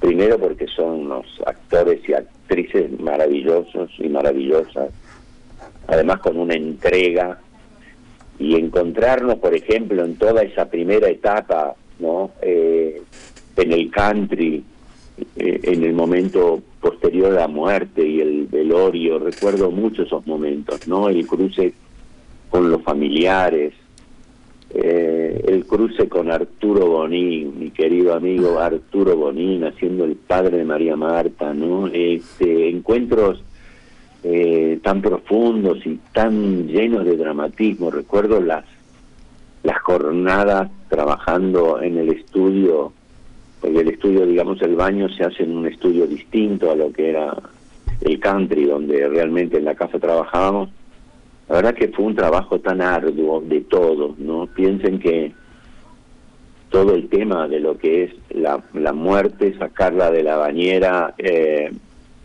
eh, apoyar su cabeza en la alfombra y, y, todo lo que es la llegada de los familiares y demás, se tuvo que hacer en varios días, ¿no? El trabajo con Laurita, Laura Novoa, haciendo ese trabajo tan entregada, ¿no? Tan entregada con tanto sacrificio, ¿no? Porque tenía que estar mojada. Este, toda la parte de, de, trabajo actoral ha sido maravillosa y a mí eso me, me pone muy feliz, ¿sabes? Me pone muy feliz porque se puede comprobar otra vez la calidad de lo que es la ficción argentina, de lo que es el audiovisual argentino, ¿no? Y eso me puso muy feliz, como a todo el elenco, ¿no? Hmm. Todo el vínculo que tuvimos también con, eh, Valeria Lois y, Muriel Santana, ¿no? Esas dos blogueras que no yo no conocía eso, por ejemplo, yo no lo conocía tanto antes de empezar todo esto de la investigación y toda la fe que Carlos Carrascosa deposita en ellas dos, que son dos personas desconocidas para él, ¿no? Sin embargo, eso también me dio como una idea de cómo puede ser ese carácter, ¿no? Porque el abogado defensor lo, lo, lo chicaneaba diciéndole no, no te metas con ellas, que andas a ver si no están buscando, qué sé yo, popularidad o no sé, algún escandalete. Y el tipo les cree, ¿no? Y se manda. Esas cosas también fueron muy muy importantes para mí en la construcción, trabajar con ellas, con, con todos, verlo a Mike, ¿no? Ese, ese Mike Amigorena haciendo el fiscal que tuvo tanto peso en la decisión este, para que él vaya preso. La verdad que encuentros fantásticos fueron, fantásticos. Jorge, yo no puedo dejar de preguntarte sobre tu tarea cinematográfica, pues tengo que decir que soy fanático y recuerdo películas donde actuaste eh, realmente de una manera fabulosa, como Las Manos, eh, La valija de Benavides. Qué película. Eh, bueno, Cenizas del Paraíso. ¿Cuál, es la que vos recordás con más cariño de, tu extensa filmografía? Pues trabajaste, yo creo que más de 20 películas mínimo. Sí, sí, yo creo que más. Yo creo que debo andar cerca de las 40. Sí, sí, sí. me parece, me parece. Este, y bueno, todas tienen algo, viste, que me, me... Te diría que te diría que Las Manos, por distintas razones, es una de las películas... Ahí con eh, Graciela Borges. Con Graciela, y, con Graciela, pero también eh, con todo lo que... Con Doria. Bueno, Doria ni hablar. Con, Doria yo tendría que hacerte un capítulo aparte. un programa especial. hay que hablar de, yo trabajé mucho con Alejandro desde el comienzo, con lo cual teníamos un conocimiento el uno del otro muy profundo. Mm. Sinceramente, bueno, este, su primer película yo tuve una participación pequeñísima, pero tuve una participación. O sea que arrancaste con este, él, él arrancó con vos. Sí, sí, de alguna manera, qué sé yo, él ya venía trabajando mucho en televisión, un maestro Alejandro, un maestro. Siempre que tengo la oportunidad de decirlo lo digo porque, bueno, Las manos fue su última película, lamentablemente, pero además la hizo como en un estado de gracia, como que estábamos Graciela también y yo, ¿no? Una película entrañable por todo el movimiento afectivo, hondo que tuvimos, ¿no? Y encarnar a esa, a esa persona, ¿no? Encarnar a Pantaleo, a Mario. O el sacerdote que imponía manos con todo ese conflicto con la iglesia, la jerarquía, que está muy bien reconstruido realmente la película, muy bien fabuloso. Sí, sí. Este, la verdad que fue, es una película.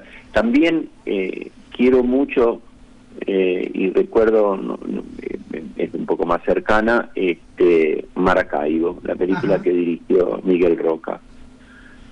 una película dura, muy dura, ¿no? Que tiene que ver con la muerte de un hijo en un robo. Este, recuerdo con mucho afecto esa película, una película muy trabajosa, este, oscura, pero también iluminada en un sentido. Este, eh, darse cuenta también la recuerdo con mucho, bueno, también Alejandro Doria, ¿no? Sí, darse cuenta es este, tremenda darse cuenta, ¿no? Podríamos estar hablando de las películas de Marrale cuántas horas, ¿no? Eh, porque van saltando los recuerdos de cuando la viste, lo que te dejó la película, la verdad, una carrera Bueno, darse cuenta con Brandoni, lo que compusieron ahí con China Zorrilla, fue increíble. No, qué increíble. Sí, una película maravillosa, una película que hay que recordar también tiene algo simbólico, ¿no? la vuelta a la democracia. La vuelta a la democracia, ¿no? Este cuerpo dañado de Darío Grandinetti, recuperarlo, ¿no? Lo que era un hospital este, público. También, ¿no? Y el, el, empeño por defender la medicina pública y defender al otro hasta hasta el final, ¿no? A mí me tocó hacer un médico bastante desgraciado, pero bueno. Ahí se llevó la mejor parte Luis Brandoni. Pero bueno, este, hay mucho, hay mucho, hay mucho para recordar este, de buenas películas y compañeros, qué sé yo, compañeras. Acabamos de hacer una película ahora también con Darío Grandinetti, no la vi de completa y terminada con Darío Grandinetti y Mercedes Morán, una película entrañable también ¿Cómo se este, llama? Que, eh, eh, empieza el baile. Ah, el baile. No la estrenaron todavía. Todavía no la ah, estrenamos, supongo que va a ser este este año, sí, pero bueno, ahí nos cruzamos los tres haciendo una root movie, salimos de Buenos Aires, pasamos por Rosario, terminamos en Mendoza, la verdad que fue un, Marina Ceresensky, una argentina que está radicada, eh, la directora, este en España, la verdad que fue un un, lujo maravilloso. Nos moríamos de calor, por supuesto, hemos tenido una, un día de jornada, una jornada de, filmación en Rosario con 46 grados a la sombra. Tremendo, Bueno, ahí estaremos para verla entonces. Obviamente. Jorge, nos estamos quedando sin tiempo. Acá nos hacen señas que tenemos que ir cerrando. Porque... Sin programas ya sí, casi. Sí, ya está terminando el programa.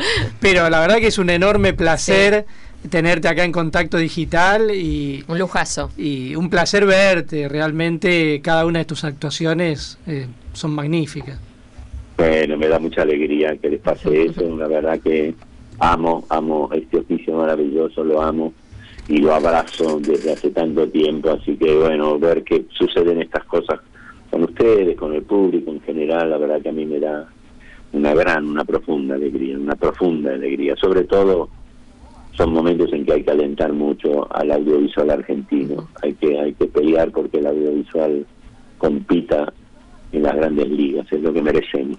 Acá somos fanáticos del cine nacional y de las producciones nacionales. que están pasando por un gran momento, aparte. Sí, sí, promovemos todo el tiempo que la gente vea películas, vea series y hay una producción muy fuerte y bueno, que es más que bienvenida.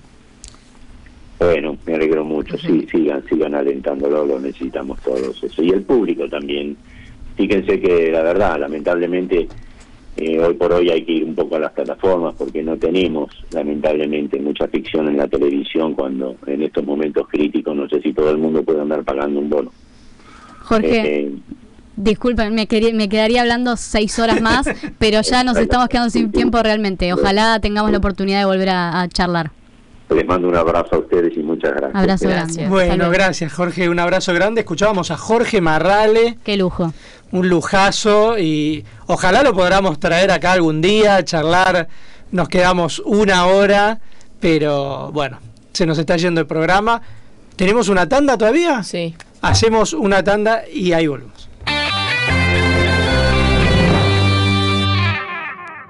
¿Ya probaste la microfibra, Mr. Trapo? ¡Mr. Trapo! ¡Mr. Trapo! Mega, mega, megasports.com.ar Que si buscas deporte, pues este es tu lugar. No hay otro que te ofrezca precio y calidad. Oye, lo que te digo, lo mejor va a encontrar. Vamos a ver que te gusta lo bueno. Y lo bueno es Megasports, ya. Qué mal está el transporte en este país. El otro día el colectivo venía tan lleno que hasta el chofer viajaba parado. Hacen contacto digital Alejandro Alfie, Gastón Reutberg y Cecilia Domínguez, con la producción periodística de Sol Giorgetti y Facundo Raventos. Hasta las 17 por Radio Rivadavia, AM630.